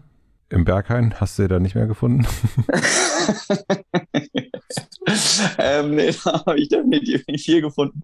Aber ähm, ähm, ich muss sagen, die habe ich in meinem, in meinem Freundeskreis gefunden. Also sie haben mir geholfen, ähm, mich da raus zu manövrieren. Das war das ein oder andere Rocky äh, 1 bis 5 Komplettset, was mir da geschenkt wurde. Ähm, Ganz kurz, also ernsthaft haben sie dir Rocky gezeigt oder oder oder also ja, kein Scheiß. Ey. Ich glaube, ich habe das komplett Set dreimal geschenkt bekommen irgendwie. Von meinem Vater, von einem Superkumpel und von noch irgendjemand anders. Die gesagt haben, äh, übrigens, äh, sieh die Parallelen, mein Freund. Ähm, Ganz genau. Wow. Ja. Und ich habe es nicht kapiert. Ich habe es einfach nicht kapiert. Ähm, ich, ich wollte es nicht sehen und ich äh, habe mir damals gedacht, okay, ich will eine coole Karre fahren und will irgendwie dickes Haus und dementsprechend hat dann überhaupt gar nichts mehr funktioniert, weil ich es auch nicht wirklich wollte und mich dafür dann auch nicht richtig eingesetzt habe. Und so ging so eine Abwärtsspirale äh, los, die ja ich dann im Endeffekt auch wieder in einer einsamen Phase irgendwo gelöst habe. Wobei ich sagen muss, die, die einsame Phase war schon auch ähm, sehr von meinem Freundeskreis und von meinem Familienkreis irgendwo behütet und drumherum schon geschaut haben, dass, äh, dass, dass es mir grundsätzlich an nichts fehlt, aber ich mich halt einfach selber finden muss und ja, das, äh, den wirklichen Findungsprozess habe ich dann erst auf Hawaii irgendwo wiedergefunden, als mich dann ein, ein weiterer Kumpel eingeladen hat, der damals eine, eine Radmarke betreut hat und ja, dort über sein Budget im Prinzip eine Reise organisiert hat für uns nach Hawaii. Und da habe ich dann gesehen, okay, ähm, der Teil des Sportes, in dem ich mich aktuell bewege, und zwar die olympische Distanz und diese ganze Struktur um Verband und Nationalmannschaft, der ist für mich gestorben, der ist durch und äh, motiviert mich nicht mehr. Im Gegenzug, äh, im Gegenteil finde ich sogar eher als, als, als toxisch. Und deswegen ähm, ja, war das für mich sehr, sehr spannend, weil diese Konkurrenz zwischen Lang- und Kurzdistanz eben sehr, sehr präsent, präsent war damals mehr als heute im Triathlon. Ähm, und ich mir selber eingestehen musste, dass ich vielleicht mehr für ein neues Projekt brenne, als dass ich das alte, in dem es mir eigentlich äh, gut ist und ich mich bequem bewegen kann, noch heilig ist. Und ähm, vielleicht äh, ist mir die, ist mir der andere Teil des Sports einfach zu heimatlich geworden ich musste mal wieder aufbrechen. Mm. Das heißt, du hast eigentlich, also ich würde gerne mal in dieses Einsamkeitsding nochmal kommen, aber durch die Perspektive, also dadurch, äh, du hast gesehen, okay, das eine ist für dich zu Ende, hier könnte es weitergehen. Ähm, das ist etwas, was, ähm, also es könnte eben der Ironman sein, statt jetzt äh, die olympische Medaille. Das hat dir wieder so einen, einen neuen Traum gegeben. Ja, absolut. Vor allen Dingen hat es mir ähm, neue Fragen aufgeworfen. Und das war für mich in dem Moment äh, sehr, sehr wichtig, denn äh, beim Ironman diese Langdistanz, da gibt es relativ viele Fragezeichen, aber eins ist grundsätzlich immer, ob dein Magen das durchhält. Das ist immer von allen Trainingsperspektiven, von allem hin und her, kann man das wunderbar betreuen. Aber ob der Magen im Endeffekt mitmacht, das kann oftmals so das scheiternde Element sein. Und ja, da waren eben so viele Ungewissheiten bei, dass mich genau das wieder gereizt hat, herauszufinden, ob ich eben den Olymp in Anführungsstrichen dieses Sports äh, auch erklimmen kann. Und das heißt, du musst dann deinen Magen trainieren oder, oder wie kann ich mir das vorstellen? Ja, das ist wie vieles. Das kann man bedingt trainieren, aber ähm, es ist auch manchen Leuten einfach nicht gegönnt. Also manche Leute haben eben nicht die Kapazität, äh, den Magen so zu trainieren oder ähm, ja die Konstitution, diese Belastung so durchzustehen, weil das Problem ist einfach, ja, während dieser dauerhaften Belastung, insbesondere bei extremer Hitze, ist es ist der Magen einfach sehr sehr empfindlich und ähm, ja, es war, wie gesagt, eine von vielen spannenden Fragen, aber damals erinnere ich mich so mit eine der zentralen, dass wir gesagt haben, okay, ich habe meinen Trainer gewechselt, ich habe dem damals auch gesagt, ähm, ich will Hawaii gewinnen, meinst du, wir können das schaffen? Ähm, und er völlig verwirrt, wusste nicht so richtig, was los ist, aber äh, das war so mit die, die, das letzte Fragezeichen, sage ich mal, was da hinterblieben ist. Wenn du in dieser Einsamkeit bist, also die du ja auch jetzt, also die kennst du sowieso durch dein tägliches Training, durch den Sport, ähm, und aber du nimmst die Einsamkeit ja auch immer wieder als Antwortgeber, so scheint mir das. Also so eigentlich wieder zu sagen, okay, ich ziehe mich nochmal mehr zurück und, und, und suche da eine, eine, Klarheit und eine Richtung zu finden. Wie kann ich mir das vorstellen? Also ist das, äh, kommt da dein äh, ungarischer Trainer zurück äh, in Gedanken und du machst Yoga oder, oder wie ist, wie, wie ist Einsamkeit dann für dich? Ich glaube, es ist in dem Moment einfach nur wichtig, die Zeit haben, Zeit zu haben, nicht wegrennen zu müssen. Denn manchmal dauert für mich persönlich ist auf jeden Fall eine Weile, bis dass ich äh, eine, eine echte Antwort, äh, Antwort finde auf die Fragen, die ich, die mir so im Kopf rumschwirren. Und oftmals ist es einfach so, dass der Alltag zu ablenkend ist und dass dann immer wieder es Möglichkeiten gibt, auszuweichen, um eine wirklich knallharte Antwort auf eine, auf eine Frage zu geben. Und da habe ich gute Erfahrungen gemacht, einfach diese Momente zu suchen, die manchmal vielleicht auch mit Angst verbunden sind. Also gerade so, ich bin jemand, der alleine im Wald so nachts, mhm. das ist so, ist so gar nicht mein Ding. Ähm, aber oftmals auch eine sehr gute Therapie, um Antworten äh, mit, mit einer Leichtigkeit zu finden, die ich sonst innerhalb von Monaten nicht finden würde, einfach weil ich ähm, genau das erlebe, was du vorhin angesprochen hast, das, dieses Reduzieren. Ähm, Sachen auf ein gewisses Minimum zu reduzieren und den ganzen Geräuschpegel drumherum äh, herunterzusenken, um einfach ganz konzentriert bei der Sache und sich selber zu sein und einen Moment zu haben, den ich für mich nehme, um dann äh, wieder geben zu können. Und Ist das was sehr Instinktives? Also, dass du dich eigentlich mit, wirklich mit deinem Instinkt verbinden musst, weil wenn ich, wenn ich jetzt höre Wald und Dunkelheit, dann ist das ja eigentlich, dann äh, ist ja nichts mehr da, auf was man sich eigentlich verlassen kann, sondern da gibt es ja nur noch den Instinkt, der einen so ein bisschen durch, durchnavigieren lässt. Das mag sein. Ich hätte einfach äh, ehrlicherweise das, das Glück, es irgendwann mal herauszufinden, als ich äh, mich so dermaßen verfahren habe, dass ich irgendwie noch äh, mhm. ja, zwei Stunden nach Sonnenuntergang unterwegs war und diese Emotionen gespürt habe und gemerkt habe, dass auch eine gewisse Angst in mir hochkommt. Äh, danach aber diese Erleichterung leben konnte und äh, ja, auch das Instinkt ist, das, das mag, mag durchaus sein. Kann ich jetzt äh, schwer so definieren, aber es ist auf jeden Fall etwas, was ich äh, ja immer wieder ganz gerne für mich nutze. Und wenn du dieses äh, fragende äh, einsam, also wenn du der Fragende in der Einsamkeit bist, also das kenne ich auch, ne? Dann sitze ich da und meditiere und und äh, versuche die Fragen äh, für mich zu klären. Woran erkennst du, ah, das ist jetzt die Antwort? Jetzt, jetzt habe ich's. Jetzt habe ich äh, Mensch ärgerlich nicht gewonnen. Das ist in der Tat, glaube ich, Instinkt. Das würde ich sagen, ist, ist ein Gefühl.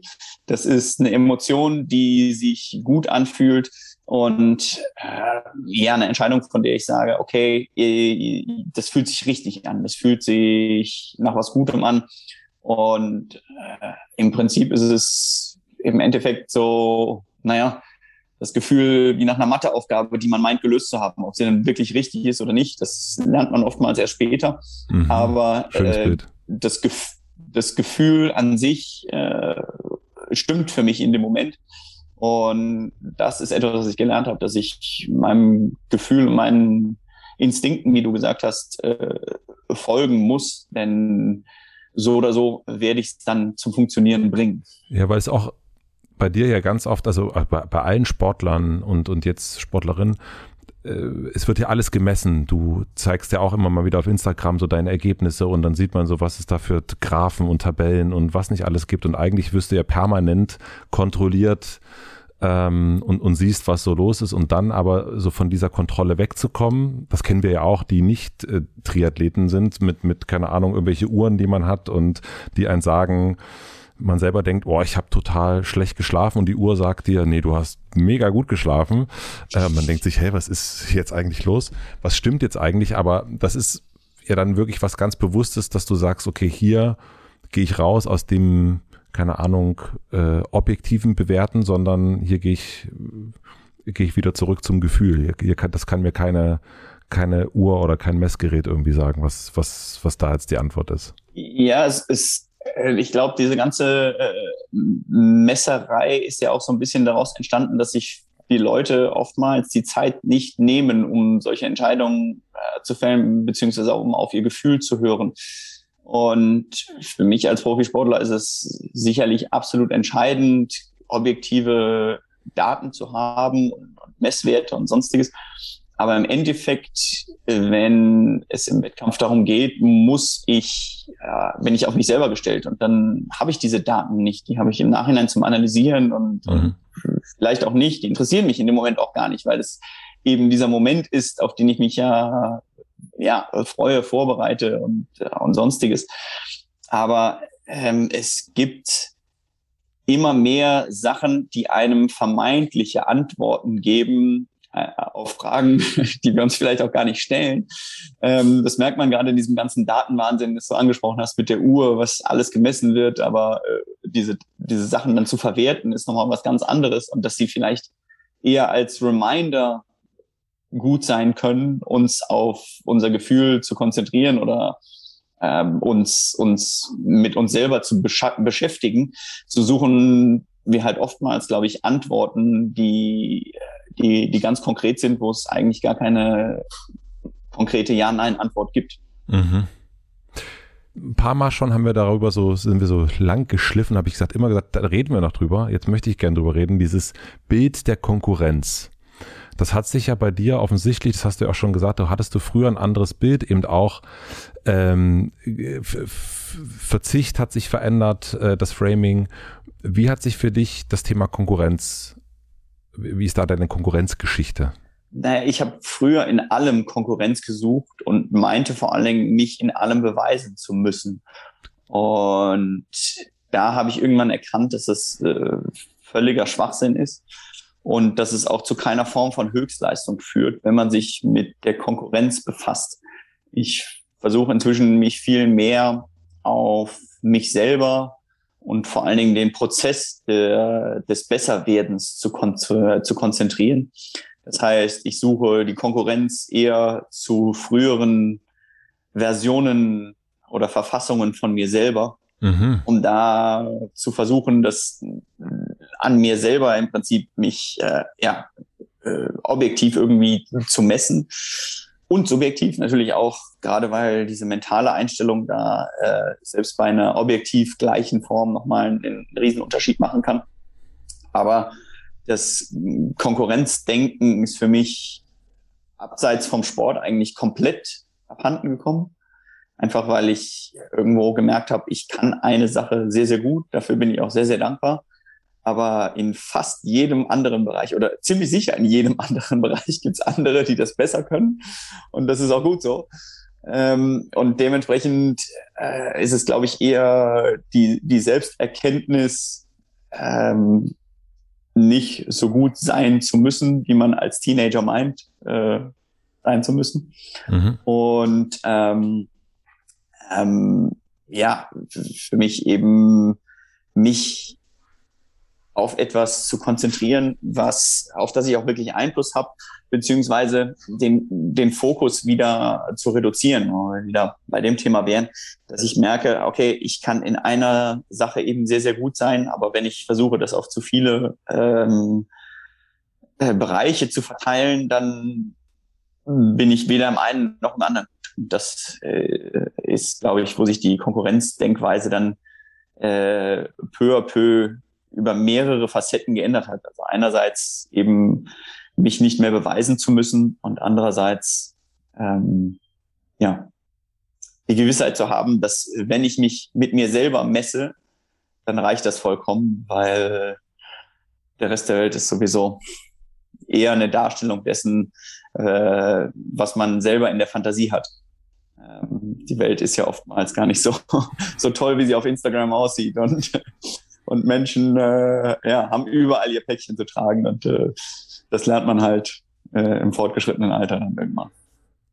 Aber geht es dir auch so, dass es, also so ist es bei mir, äh, auch viel mit der eigenen mentalen Verfassung zu tun hat? Also wenn es mir gut geht, dann, und wenn ich, keine Ahnung, laufe oder Dinge tue, dann ist mir alles eigentlich wurscht, dann laufe ich für mich selber, dann, dann mache ich die Dinge für mich selber. Und wenn ich aber so nicht so mental nicht so ganz gut drauf bin, wenn ich vielleicht nicht so super geschlafen habe oder mich irgendwas stresst, dann bin ich auch schneller wieder im Außen. Kennst du das oder ist das für dich, hast du das jetzt wirklich äh, lösen können? Nein, also absolut. Ich habe genauso Schwankungen äh, wie, wie jeder andere auch. Und äh, das, ist, das fängt mit der Motivation an, dass ich manchmal äh, eine Viertelstunde brauche, um, um mir die Schuhe, Schuhe zu schnüren.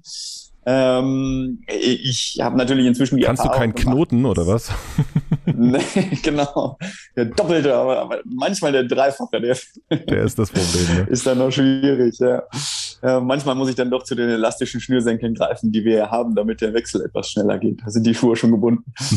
ähm, Spaß beiseite, es ist wirklich so, dass äh, ich dann die Erfahrung oft genug gemacht habe, dass ich weiß, dass ich äh, eben in der Bewegung wieder in einen besseren Mindset finde und dass das für mich irgendwo das ist, was äh, die Probleme löst und äh, äh, alles irgendwie wieder in Perspektive rückt. Denn ja, also klar, äh, schwierige Momente, Tage. Ich würde sagen, es gibt kaum Tage, an denen ich äh, komplett durchgängig super drauf bin. Ja, und dann, äh, und wenn du auch schlecht drauf bist, also dann, das kennst du eben auch, dann, also habe ich richtig verstanden, dann gibt's dann auch schon mal das, den Vergleich im Außen. Dann gibt's schon auch mal den, keine Ahnung, den anderen. Ach so, den Vergleich, ach so meinst du das, sorry, das habe ich nicht verstanden. Äh, nee, da bin, nee, nee, nee, da bin ich weg von. Das äh, muss ich sagen. Wirklich, ähm, wow. Geil. Da komme ich weg von, weil das weiß ich inzwischen, das, das bringt nichts, das bringt mich nicht weiter, das ist äh, in, in der Form keinerlei Input. Und mhm. ähm, in meinem Umfeld ist es auch so relativ deutlich so, dass alle schon recht stark von meiner Laune abhängig sind. Insofern kann ich mich da auch nicht, auch gut. nicht ganz so hängen lassen und äh, im Selbstmitleid verfallen. das ist vielleicht auch ja, ein, ein Teil der, der australischen Phase meines Lebens, denn da, da hat man oftmals das Gefühl, man muss einfach weitermachen und äh, ja, dann wird schon wenn ich laufe, dann äh, mache ich das ja, um mir den Kopf auch frei zu kriegen, ne? um und, und auch äh, gut drauf zu sein und so weiter und so fort. Und dann äh, ganz oft lösen sich ja auch Sachen. Wenn ich jetzt irgendwie, keine Ahnung, bei Kilometer 10 ist dann irgendwie, äh, sind Jobsachen irgendwie so durch und äh, dann, dann lauft man noch so zwei, drei Kilometer und nach 15 ist dann auch fertig. Bei dir ist es ja also bei dir geht's ja nicht irgendwie eine Stunde 15, sondern irgendwie im besten Fall siebeneinhalb Stunden. Äh, bist du da am Treten, Schwimmen, Rennen.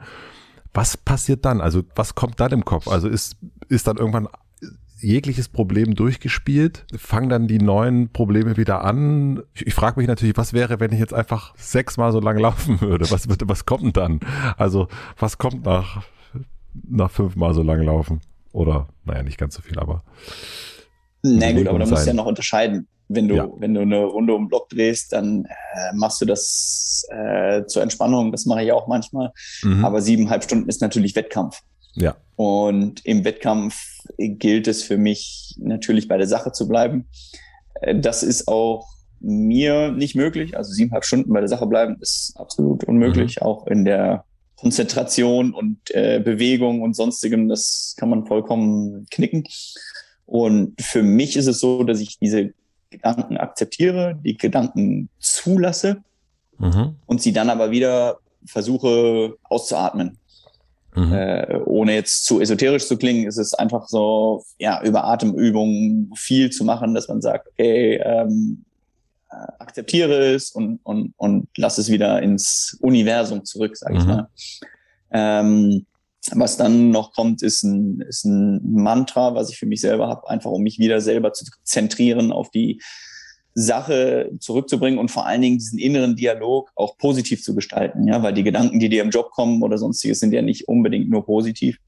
Und äh, äh wenn mir die Gedanken vom Job kommen und ich merke, dass ich von der Kraft gefühlt eben nicht mehr äh, äh, nicht mehr ganz bei der Sache bin und weiß, ich habe noch drei, vier Stunden vor mir, da muss ich das natürlich irgendwie positiv formulieren, denn wenn, wenn ich im Kopf die Sache abgebe, dann, dann ist es schon, äh, ja, dann, dann ist eigentlich alles verloren. Und das ist für mich mit der größte Akt eigentlich das immer wieder von der Konzentration hinzubiegen. Das heißt, dass diese Überflieger äh, irgendwie neutralisiert werden, aber auch die Gedanken, oh Gott, ich kann nicht mehr äh, auszugleichen. Und dann kommen natürlich noch die Gedanken, ob ich den Herd ausgestellt habe morgens. Also ganz banales Zeugs, das kommt da auch zwischendurch noch rein. Also es geht äh, einfach, ja, logischerweise viel durch den Kopf in so einer langen Phase. Und für mich ist ein Schlüssel zu dem Ganzen einfach, ja, so viel wie möglich im Hier und Jetzt zu bleiben. Also das ist schon mal beruhigend. Das heißt, also ähm, ich muss gar nicht weiter laufen, denn die Gedanken, ob der Herd an ist oder nicht und die Jobsachen, die bleiben trotzdem. Also die, die kommen dann einfach wieder neu. Fragt man sich einfach nach zwei Stunden halb nochmal, ach, habe ich die jetzt wirklich ausgemacht oder nicht? Also ich, es hat mich natürlich schon interessiert, was in deinem Kopf los ist, während du da so unterwegs bist, aber wie wir alle sozusagen. Also ein Affe, der so ein bisschen hin und her tanzt im Inneren? Du ganz ehrlich, das ist auch, desto mehr ich mich mit Hochleistung und, und Menschen auseinandersetze, die in der Hochleistung unterwegs sind, äh, wir sind alle relativ gleich gestrickt. Da ist niemand dabei, von dem ich sagen würde, wow, das ist jetzt aber ein Übermensch. Das ist jetzt was ganz, ganz Besonderes. Das sind oftmals Menschen, in die, die ihre Leidenschaft entdecken, die ihren Fokus auf etwas Bestimmtes richten können und dort eben ihren, ihren Weg finden und, und, und, und das besser machen als andere, weil weil es ihnen mhm. halt auch liegt. Aber ich würde niemals sagen, dass, äh, dass ich oder, oder sonst wer ein, ein Übermensch ist, der in irgendeiner Art und Weise anders tickt. Also natürlich ticke ich, ich ticke mir jetzt äh, äh, auf unsere Art und Weise anders, aber ich sage mal, es ist jetzt nichts Übermenschliches oder Außergewöhnliches, wo man sagt, okay, ähm, das ist äh, der Zen-Master, der durch die geschlossene Tür geht. Nee, also der, der, genau, das habe ich jetzt gerade gelernt. Der Zen-Master, der hat auch vielleicht ein Herd vergessen auszumachen. Das, ist, äh, das hat mich, das macht mich sehr glücklich, dass du das sagst. Ein Thema, was äh, ich hier am Schreibtisch kenne und ich glaube alle Menschen, die so in Bürojobs kennen, ist das, ne, die sagen, da geht ganz viel über Zeitmanagement. Wann habe ich welchen Termin? 30 Minuten hier, 15 Minuten da, zwei Stunden da. Und was ich jetzt über dich gelesen habe, geht sehr, sehr viel über das Thema Energiemanagement eigentlich und gar nicht so sehr Zeitmanagement. Was kannst du mir Zeitmanagement-Anhänger über das Energiemanagement sagen? Also wie, wie funktioniert da die Einteilung? Ähm, weil bei mir ist es ganz klar Zeit. Das ist relativ einfach, würde ich sagen. Minuten, Stunden. Wie, wie ist es mit der Energie? Naja, das hängt sicherlich schon zusammen, weil du ja in den Minuten und Stunden auch nur eine gewisse Leistungsfähigkeit hast.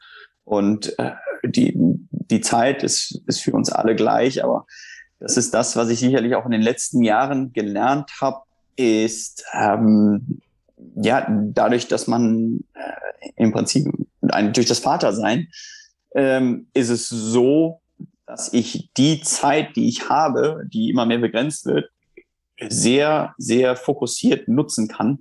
Einfach weil ich weiß, dass ich es sonst nicht auf die Reihe kriege. Das heißt, äh, mein Training muss ich kompromisslos durchziehen.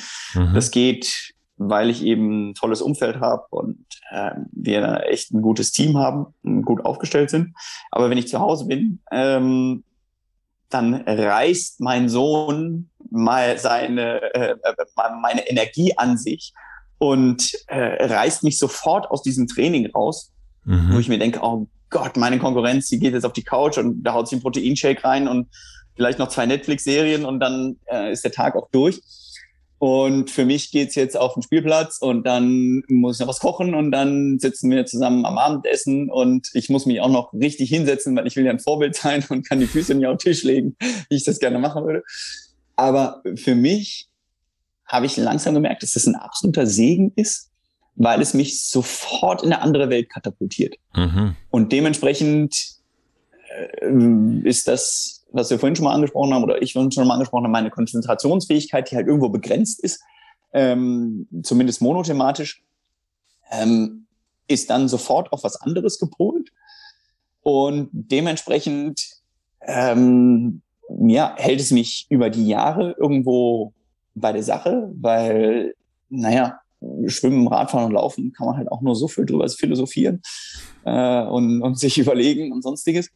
Ähm, und da tauche ich dann in eine ganz andere Welt ein. Und so hm, habe ich das eigentlich, ja, glaube ich, am bewusstesten durch meine Kinder gelernt, ähm, die Zeit mit Energie äh, zu füllen die, die dann irgendwo, ähm, ja, ich sag mal, doch sehr, sehr gut verteilt werden kann. Ja, es ist, äh, das ist der Triathlon ein gutes Beispiel. Wenn du dich morgens beim Schwimmen vollkommen auspowerst, äh, hast du trotzdem noch äh, die Möglichkeit, gute Beine fürs Radfahren später zu haben. Und dann ist es nochmal was anderes, nachher zum Laufen zu gehen. Und wenn das dann vom Sport wegkommt, so ist es natürlich was ganz anderes, dann nochmal ein Lego zu bauen und dann noch äh, zehn E-Mails zu beantworten und so muss ich sagen, ähm, ja, kann ich eigentlich meine verschiedenen Energieressorts irgendwie äh, über den Tag gut verteilen. Weil es eine ähm, unterschiedliche Energie einfach sind. Also es sind unterschiedliche Energien, die gebraucht werden und dadurch, dass du es quasi balancierst, ähm, also wie mit Muskelgruppen im Grunde sagst, okay, jetzt habe ich die eine Muskelgruppe, dann die andere und dann habe ich die Lego-Muskelgruppe und dann habe ich die äh, äh, E-Mail-Finger-Muskelgruppe und so, äh, so gehst du mit deinem Energiehaushalt quasi um. Ganz genau. Geil. Ähm, das nehme ich mir, nehme ich mir hin. Ich habe mit einem Bekannten, also gemeinsam Bekannten von uns gesprochen und der sagte nämlich, der nannte dich noch Frodo, ähm, sagte, was der nämlich kann, äh, Riesending, einerseits sich extrem zu fokussieren und dann aber auch sich extrem locker zu machen und extrem loszulassen und zu vertrauen und ähm, Arme breit und gut. Und das äh, fand ich äh, fand ich ein schönes Bild, weil man das denkt man natürlich nicht bei so zielstrebigen Menschen, dass die dann auch mal so richtig fünfe gerade sein lassen können und auch ins ins totale Vertrauen gehen können. Musstest du das lernen? Das musste ich definitiv lernen. Mhm. Das war grundsätzlich so, dass ich eigentlich oftmals viel zu verkrampft an Sachen rangegangen bin, also auch sportliche Sachen. Ähm, und konnte das aber auch sehr gut lernen, weil ich, glaube ich, ein ganz gutes Menschengespür habe. Also für das, was ähm, ja, das, was es bedeutet, ein Team zu sein. Ähm, und eigentlich immer Glück hatte, in den Momenten, in denen ich loslasse oder in denen ich andere Themen anvertraue, ähm, auch Menschen zu haben, die irgendwie in unserem gemeinsamen Interesse äh, agieren und das dann wiederum besser machen, als ich es jemals machen könnte. Und dementsprechend ist so ein Einzelgängersport wie der Triathlon äh, oftmals auch nur ein Klischee, weil ich ohne dieses Team und das erweiterte Team drumherum einfach niemals den Traum, den ich gerade lebe, so verwirklichen könnte. Ja, es ist, sind ja wirklich noch viele Projekte, die wir auch nebenbei am Laufen haben. Und äh, natürlich steht mein Name da oftmals drauf, aber es ist genauso wie mit dem Verein bzw. der Stiftung, die wir gegründet haben. Ohne äh, Irene heißt die Dame, die sich um das Tagtägliche kümmert und die Räder abschließt und wieder rausholt und mit den Schulen redet. Ja, wäre das einfach nur eine Luftnummer. Und genauso ist es äh, in, in vielen anderen Bereichen, dass ich einfach ähm, ja, wirklich tolle Menschen um mich herum haben, die die, die Nummer so schmeißen, als ob es so aussieht, dass ich alles im Griff hätte. Ja, der gemeinsame Bekannte erzählte mir, der sagte, ja, also äh, der war, äh, Frodo war im Gym und da kam ein, ein fremder Du zu ihm und sagte, dass äh, du die, äh, die Squats falsch machst und dass äh, du sagtest, ja, ich versuche seit 15 Jahren richtige Squats zu machen, aber ich krieg's nicht auf die Ketten, zeig mir mal. Und er dir es richtig gezeigt hat und er jetzt äh, quasi Teil deines Teams ist, weil er es dir irgendwie zeigen konnte. Und dass du dem dann sagst, ja gut, wenn der das irgendwie mir zeigen kann, dann vertraue ich dem Typen mal. Also fand ich schon eine unglaubliche Geschichte, muss ich sagen. Also eine schöne Anekdote im Sinne von loslassen. Ja, klar, aber ich meine, was meinst du, wie oft in 15 Jahren mir schon irgendeiner im Gym irgendwo gesagt hat, dass meine Kniebeuge scheiße aussieht? Das ist einfach, äh, das ist ja das eine aber die dann, sich dann die Zeit zu nehmen und eine Dreiviertelstunde lang diese Bewegung auseinanderzunehmen, bis das auch ich sie kapiert habe nach 15 Jahren. Das ist dann so jemand, der absolut mein Vertrauen hat und äh, der ist in der Tat Teil meines Teams, nennt sich Jesus, obwohl wir mhm. eigentlich immer sagen, das ist eine Stufe zu wenig, der müsste eigentlich, der müsste schon Gott heißen, so wie der. Er nennt sich selbst Jesus. Nee, nee, er heißt Jesus. Also Jesus ist Ach so. der Name. Ah, ja, okay, gut. Wie ist dein Name? Ach, nenn mich Jesus. Ein bescheidener, bescheidener Zeitgenosse. ja, genau. Ähm, wie passt denn in all das, also ähm, was du so machst, noch das, das Unternehmertum mit rein? Weil du machst ja, und das wusste ich zum Beispiel überhaupt nicht, ich bin Nutzer deiner Marke Ryzen, ohne dass ich wusste, ah ja, dass du damit zu tun hast. Und äh, angefangen eigentlich beim, beim Rucksack, der jetzt auch hier äh, äh, neben mir steht, den ich, den ich jeden Tag nutze und dann irgendwie jetzt auch, auch fürs Laufen und Sport machen. Und dann habe ich jetzt in der relativ spät erst gecheckt, dass du damit ja auch was zu tun hast und war vollkommen irritiert darüber, muss ich sagen, dass ich dachte, was macht er denn das noch? mit, mit, mit, äh, der hat auch genug zu tun. Der muss ja schon drei Sportarten meistern. Äh, warum das Unternehmertum? Und was gibt dir das noch an, an Energie oder eine andere Energie? Wie, wie, wie geht das? Ich glaube, das ist eher eine Form der, der Selbstverwirklichung, wo ich sage, okay, ähm, ich habe es nie an die Uni geschafft, um groß äh, Wirtschaftswissenschaften oder sonst irgendwas zu studieren. Ich habe mal BWL angefangen, das hat mein Vater mir nach zweieinhalb Wochen ausgeredet. Ich gesagt, Junge, mach bitte eine Sache und die richtig. ähm, und ähm, ja, das, das, das Wunderschöne am Sport ist eben, dass sich die äh, Verbindungen viel leichter finden als, als sag ich mal, im normalen äh, ja. Leben, zumindest meiner Erfahrung. Und ich damals das große Glück hatte, äh, von, von den Konrad-Brüdern, von, äh, von Mario, insbesondere angesprochen zu werden, als sie gesagt haben, hey du Jan, beziehungsweise Frodo, er nennt mich in der Tat immer Frodo, wir haben ein Projekt vor, wir möchten gerne Klamotten machen, wir möchten die gerne ähm, nach unseren Vorstellungen machen. Das heißt, das Ganze äh, etwas schlichter vom Design her. Wir möchten das Ganze umweltfreundlich gestalten und wir möchten eine coole Marke aufziehen. Hast du nicht Lust? Und ich äh, erstmal so, äh, wie, wie, wie soll das jetzt funktionieren? so, so ein Startup, damals habe ich mir gedacht, no, ich habe noch einen guten Vertrag, da könnte ich eigentlich die Kohle mitnehmen und müsste mich um nichts kümmern. Ja, eh. Ähm, Energie. Und ja, genau, Energie, Energie. Aber auch hier ähm, gerade diese Firma und diese, diese Truppe ähm, ist irgendwie äh, so cool, weil sie Sachen auch komplett anders machen als ich, als ich es jemals machen würde. Also es ist so, das ganze Unternehmen ist so ein bisschen ähm, ja sehr modern geführt, so sage ich mal, dass so viel, viel Selbstbestimmung und sowas dabei ist, was ja so Sachen sind, die eigentlich im Spitzensport einfach nicht funktionieren. Ja, mhm. da gibt's einen Trainingsplan und hier abarbeiten und zwar mit äh, mit äh, Overtime und ähm, da ist es so eine Phase, wo ich sehr sehr viel lerne, aber wo ich Produkte habe, mit denen ich mich halt identifiziere und die mir wirklich was geben.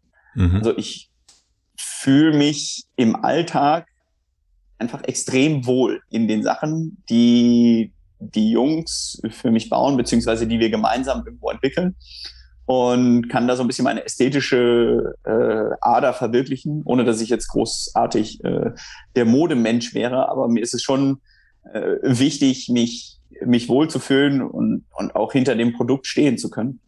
Und dementsprechend ist es einfach ähm, für mich ein, ein wachsender Prozess gewesen, der ja bislang wunderbar funktioniert und, und mir einfach auch sehr, sehr viel Freude macht. Das heißt, da gehst du auch ins Vertrauen und sagst, okay, ähm, das, das passt zu mir, das passt zu meinen, zu meinen Wünschen, aber ähm, ihr kriegt das schon hin, ihr seid da die Richtigen dafür und ich lerne noch was, weil ihr die Sachen anders macht und ich kriege nochmal einen anderen Blickwinkel und deswegen raubt mir das nicht noch mehr Energie, sondern gibt mir dann wieder eine andere Energie, weil ich sehe, aber ah, man muss ja gar nicht äh, allen Leuten immer vorschreiben, was sie machen, sondern die, wenn sie frei sind, sind sie auch gut. Ja, absolut. Also wie gesagt, das ist, ist, ist so eine Lernkurve, aber mhm. ich sag mal, auch mich selber und meine Wünsche an an Sportklamotten irgendwo mit einbringen zu können, ohne dass ich dann wirklich mit der Schere da sitzen muss und äh, diese Wünsche wirklich für einen Schneider zu übersetzen, sondern einfach sagen kann, pass auf, guck mal hier, hier ist die Passform, das ist mir zu eng, das ist mir zu weit. Ich denke, das könnten wir anders machen. Oder auch einen Wettkampfanzug im Windkanal zu testen und zu sagen, okay, das funktioniert, das funktioniert nicht. Äh, das macht mir unheimlich viel Spaß. Und dementsprechend natürlich ist ein Unternehmertum, gerade wenn man irgendwo mit einsteckt, immer äh, eine Vertrauensfrage. Mhm. Ähm, aber ich bin da sicherlich nicht der Kontrollfreak, der sich jede Woche die Zahlen anschaut, sondern eher der Impulsgeber im, im Sachen, ja, lasst uns einfach mal probieren und äh, die anderen sind dann die, die äh, aufpassen, dass wir nicht zu viele Sachen auf einmal probieren. Ähm, insofern ist es einfach eine schöne Symbiose. Gibt es denn für dich, also du hast ja mehr erreicht als, als alle, ja, also du bist der Beste in dem, was du machst ähm, und das auch schon mehrmals. Und das ist ja so ein bisschen das Machen, was eigentlich, was alle mal sagen, das ist unmöglich. Ja, ach, träumen du mal und so weiter, ne? Also, ach, Olympia, ne, sicher und so, ne? Also es gibt ja eher äh, viele Bedenkenträger und du hast dich ja dem so durchgesetzt und eigentlich ja das, das Unmögliche möglich gemacht. Gibt's für dich noch etwas, wo du sagst, das ist unmöglich? Also denkst du in unmöglich unmöglich Kategorie? Nee, un unmöglich ist für mich ein Begriff, zu dem ich keinen Bezug habe. Also das ist sowas, wo ich sage, es ist alles möglich. Es erfordert einfach auch alles sehr, sehr, sehr viel Hingabe und äh, Leidenschaft und und Glauben irgendwo. Ja, das ist oftmals das, wenn man Neuland betrifft, betrifft hat man ja eigentlich nur, selber, nur sich selber und, und, und, und den Glauben, dass etwas funktionieren kann.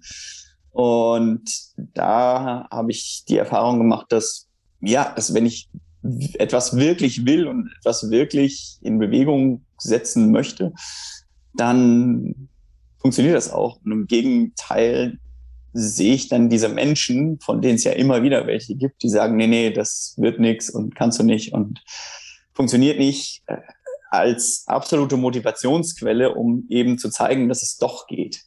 Und äh, diese Sturheit, die, die hatte ich schon immer und äh, die hat mir schon sehr oft geholfen, äh, es dann eben doch noch mehr zu wollen.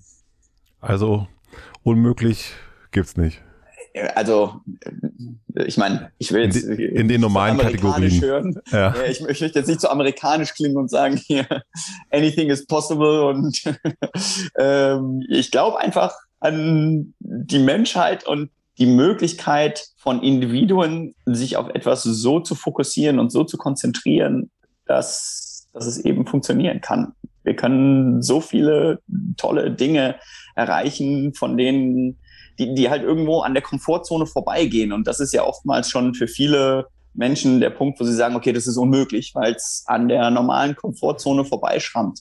Und da gibt's äh, ganz, ganz viele tolle Beispiele, dass ja, wir als, als Menschheit, glaube ich, viel erreichen können. Das war doch mal eine, fast so eine, wie gesagt, es gibt doch diese, ähm, die, die, diese, diese Ansprachen, die die, die, äh, die, die Amerikaner auf den Highschools immer haben. Das war doch schon fast. Siehst du, jetzt sind doch hier nein, Amerikaner gelandet. Nein, aber nee, fand ich, äh, hat mir gerade, ich habe gerade gedacht, ach, äh, du hast mir gerade wirklich ein Vertrauen gegeben, auch in dieser ganzen äh, Klimafrage, eben auch zu sagen, ja, stimmt, also so, da nochmal so ein bisschen, naja, also wir Menschen sind schon irgendwie auch beschissen, indem wir irgendwie unseren Planeten irgendwie auch echt zugrunde äh, richten. Aber wenn es drauf ankommt und wir es wirklich wollen, dann können wir es auch wieder zurückdrehen. Also wenn wir es wirklich wollen und äh, und diesen diesen also die also das hat mir gerade, also das daran musste ich gerade denken, weil das natürlich hier so gerade allgegenwärtig ist in Deutschland, auch mit der mit der Wahl, die Klimafrage. Mhm. Ähm, und dachte ich so, hm, vielleicht muss man sich auch noch mal ein bisschen mehr auf den Menschen verlassen, dass der dann schon das möglich machen wird. Inshallah, sage ich jetzt. Ja, das ist so eine so eine schwierige Frage ähm, und natürlich ist es noch mal eine ganz andere äh, Sache als kollektiv etwas zu erreichen, als wenn man von individuellen Leistungen redet. Und hier ja. müssen ja dann wirklich schon noch ein paar mehr Leute am, am Ja, das ist, das ist nicht der einer, der da irgendwie hier so wegrennen kann, das Ding, nee. ja, ja, genau. Das ist dann eben doch zu, zu binär. Aber äh, ich glaube dennoch äh, immer wieder komischerweise an die Menschheit, wobei ich dir auch recht gebe, dass wir auch schon echt viel Mist gebaut haben.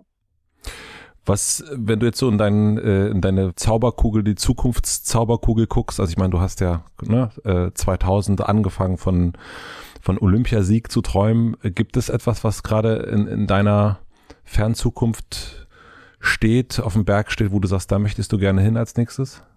Nee, muss ich sagen, also ein konkretes Ziel mhm. als solches, ähm, von dem ich jetzt sage, okay, das wäre jetzt meine nächste Etappe. Ich glaube, die das, das, das liegt mir dann irgendwann nach meiner Karriere bevor. Ähm, momentan bin ich mir eben sehr der Zeit bewusst und der, ich sag mal, tickenden Uhr irgendwo, dass ich äh, eben ja ein, ein großes Privileg habe, gerade meine Leidenschaft hier ausleben zu können und diesen Prozess so sehr zu genießen.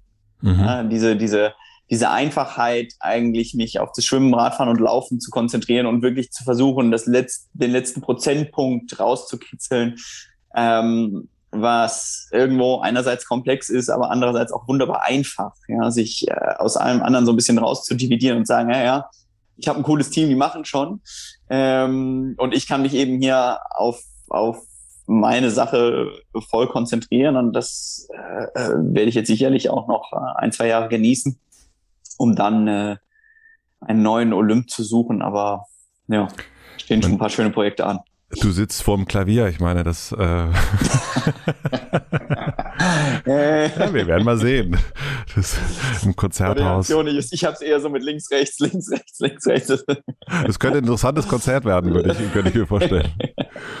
Ich würde mal so langsam, äh, langsam zum Ende kommen und mit, mit so, ich habe noch so drei, vier schnellere Fragen. Gibt es noch was, was wir vergessen haben, wo du sagst, ach, das, ähm, das fehlt vielleicht noch im Bild oder das, das, da, da könnten wir noch mal kurz einen, kurzen Abstecher machen, sonst äh, schließen wir das so langsam. Ja, wunderbar. Ich, also hast du, du hast, hast äh, Sie haben nichts, Gespräch. Sie haben nichts zu enden, dann habe ich noch so drei schnelle Fragen. Was denken andere über dich, was vielleicht nicht stimmt? Viele halten mich für einen Perfektionisten und den absolut durchgetakteten Profi.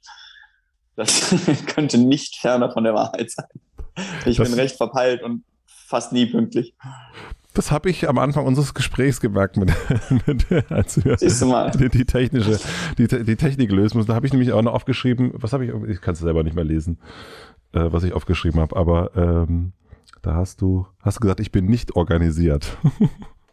Yeah, ganz und gar nicht. Also das sind so Sachen und äh, ja, da kommen wir wieder zu dem, zu dem Sportler-Image so aus den 80ern, da ist er so Vollprofi und äh, jede Pause ist durchgetaktet und ähm, ja, ich glaube, jeder, der mal 24 Stunden mit mir verbringt, merkt, dass es manchmal doch anders kommt. Hast du einen Buchtipp für die Menschen, die das jetzt gehört haben oder hören? Und ich glaube, du hast wahnsinnig viel zum Thema Energie, zum Thema Motivation, zum Thema dranbleiben äh, gelesen. Ich würde mal sagen, da, da gibt es wahrscheinlich nichts, was, was nicht äh, durch deine Hände gegangen ist.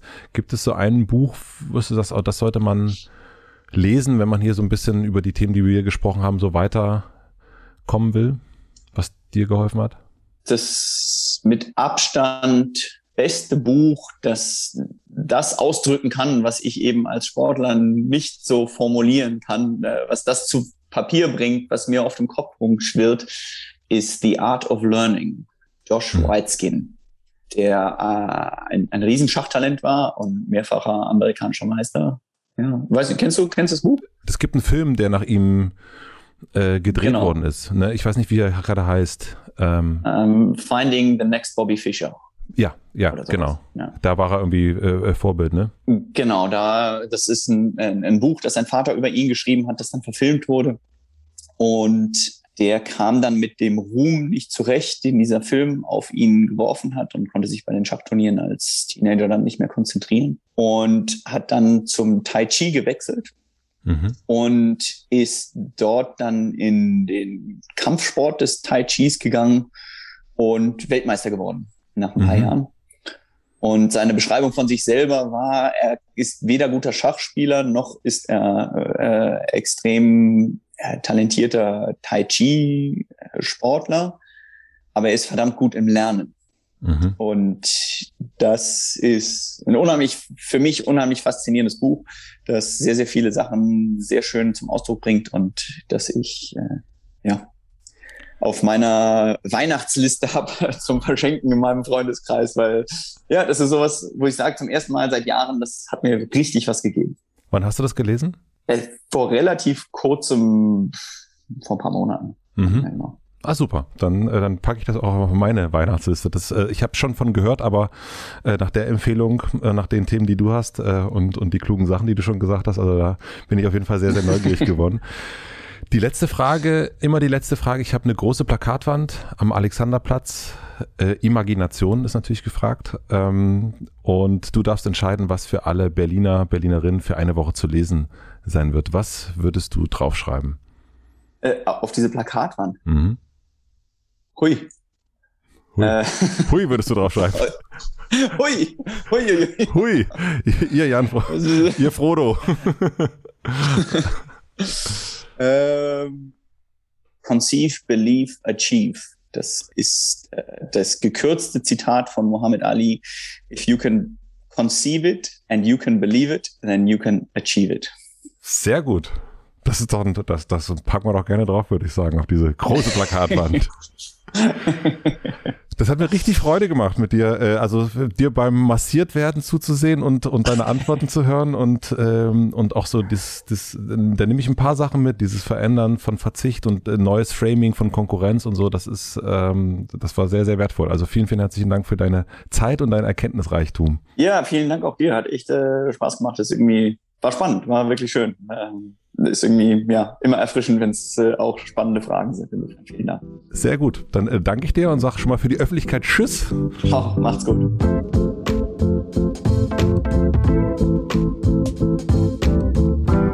Das war Jan Frodeno. Vielen, vielen herzlichen Dank fürs Zuhören. Ich habe es ja gerade schon während des Gesprächs gesagt, dass ich das, ich nenne das jetzt mal Reframing vom Verzicht, wirklich einen spannenden Blick fand. Und daran merkt man auch wieder, was Worte verändern können, auch an der eigenen Haltung. Was mich auch begeistert hat an diesem Gespräch, ihr habt es ja nicht gesehen, aber vielleicht gehört, wie begeistert Jan so ist, während er spricht. Er saß die ganze Zeit oder lag die ganze Zeit grinsend vor mir. So viel positive Energie habe ich irgendwie selten erlebt hier im Podcast auf Remote-Entfernung. Ich habe auch direkt Lust bekommen, gleich selbst Sport zu machen. Das mache ich auch direkt. Und ich habe gerade gedacht, vielleicht sollte ich einfach einen Masseur oder eine Masseurin äh, im Hotel Matze beschäftigen. Vielleicht hat es auch damit damit zu tun.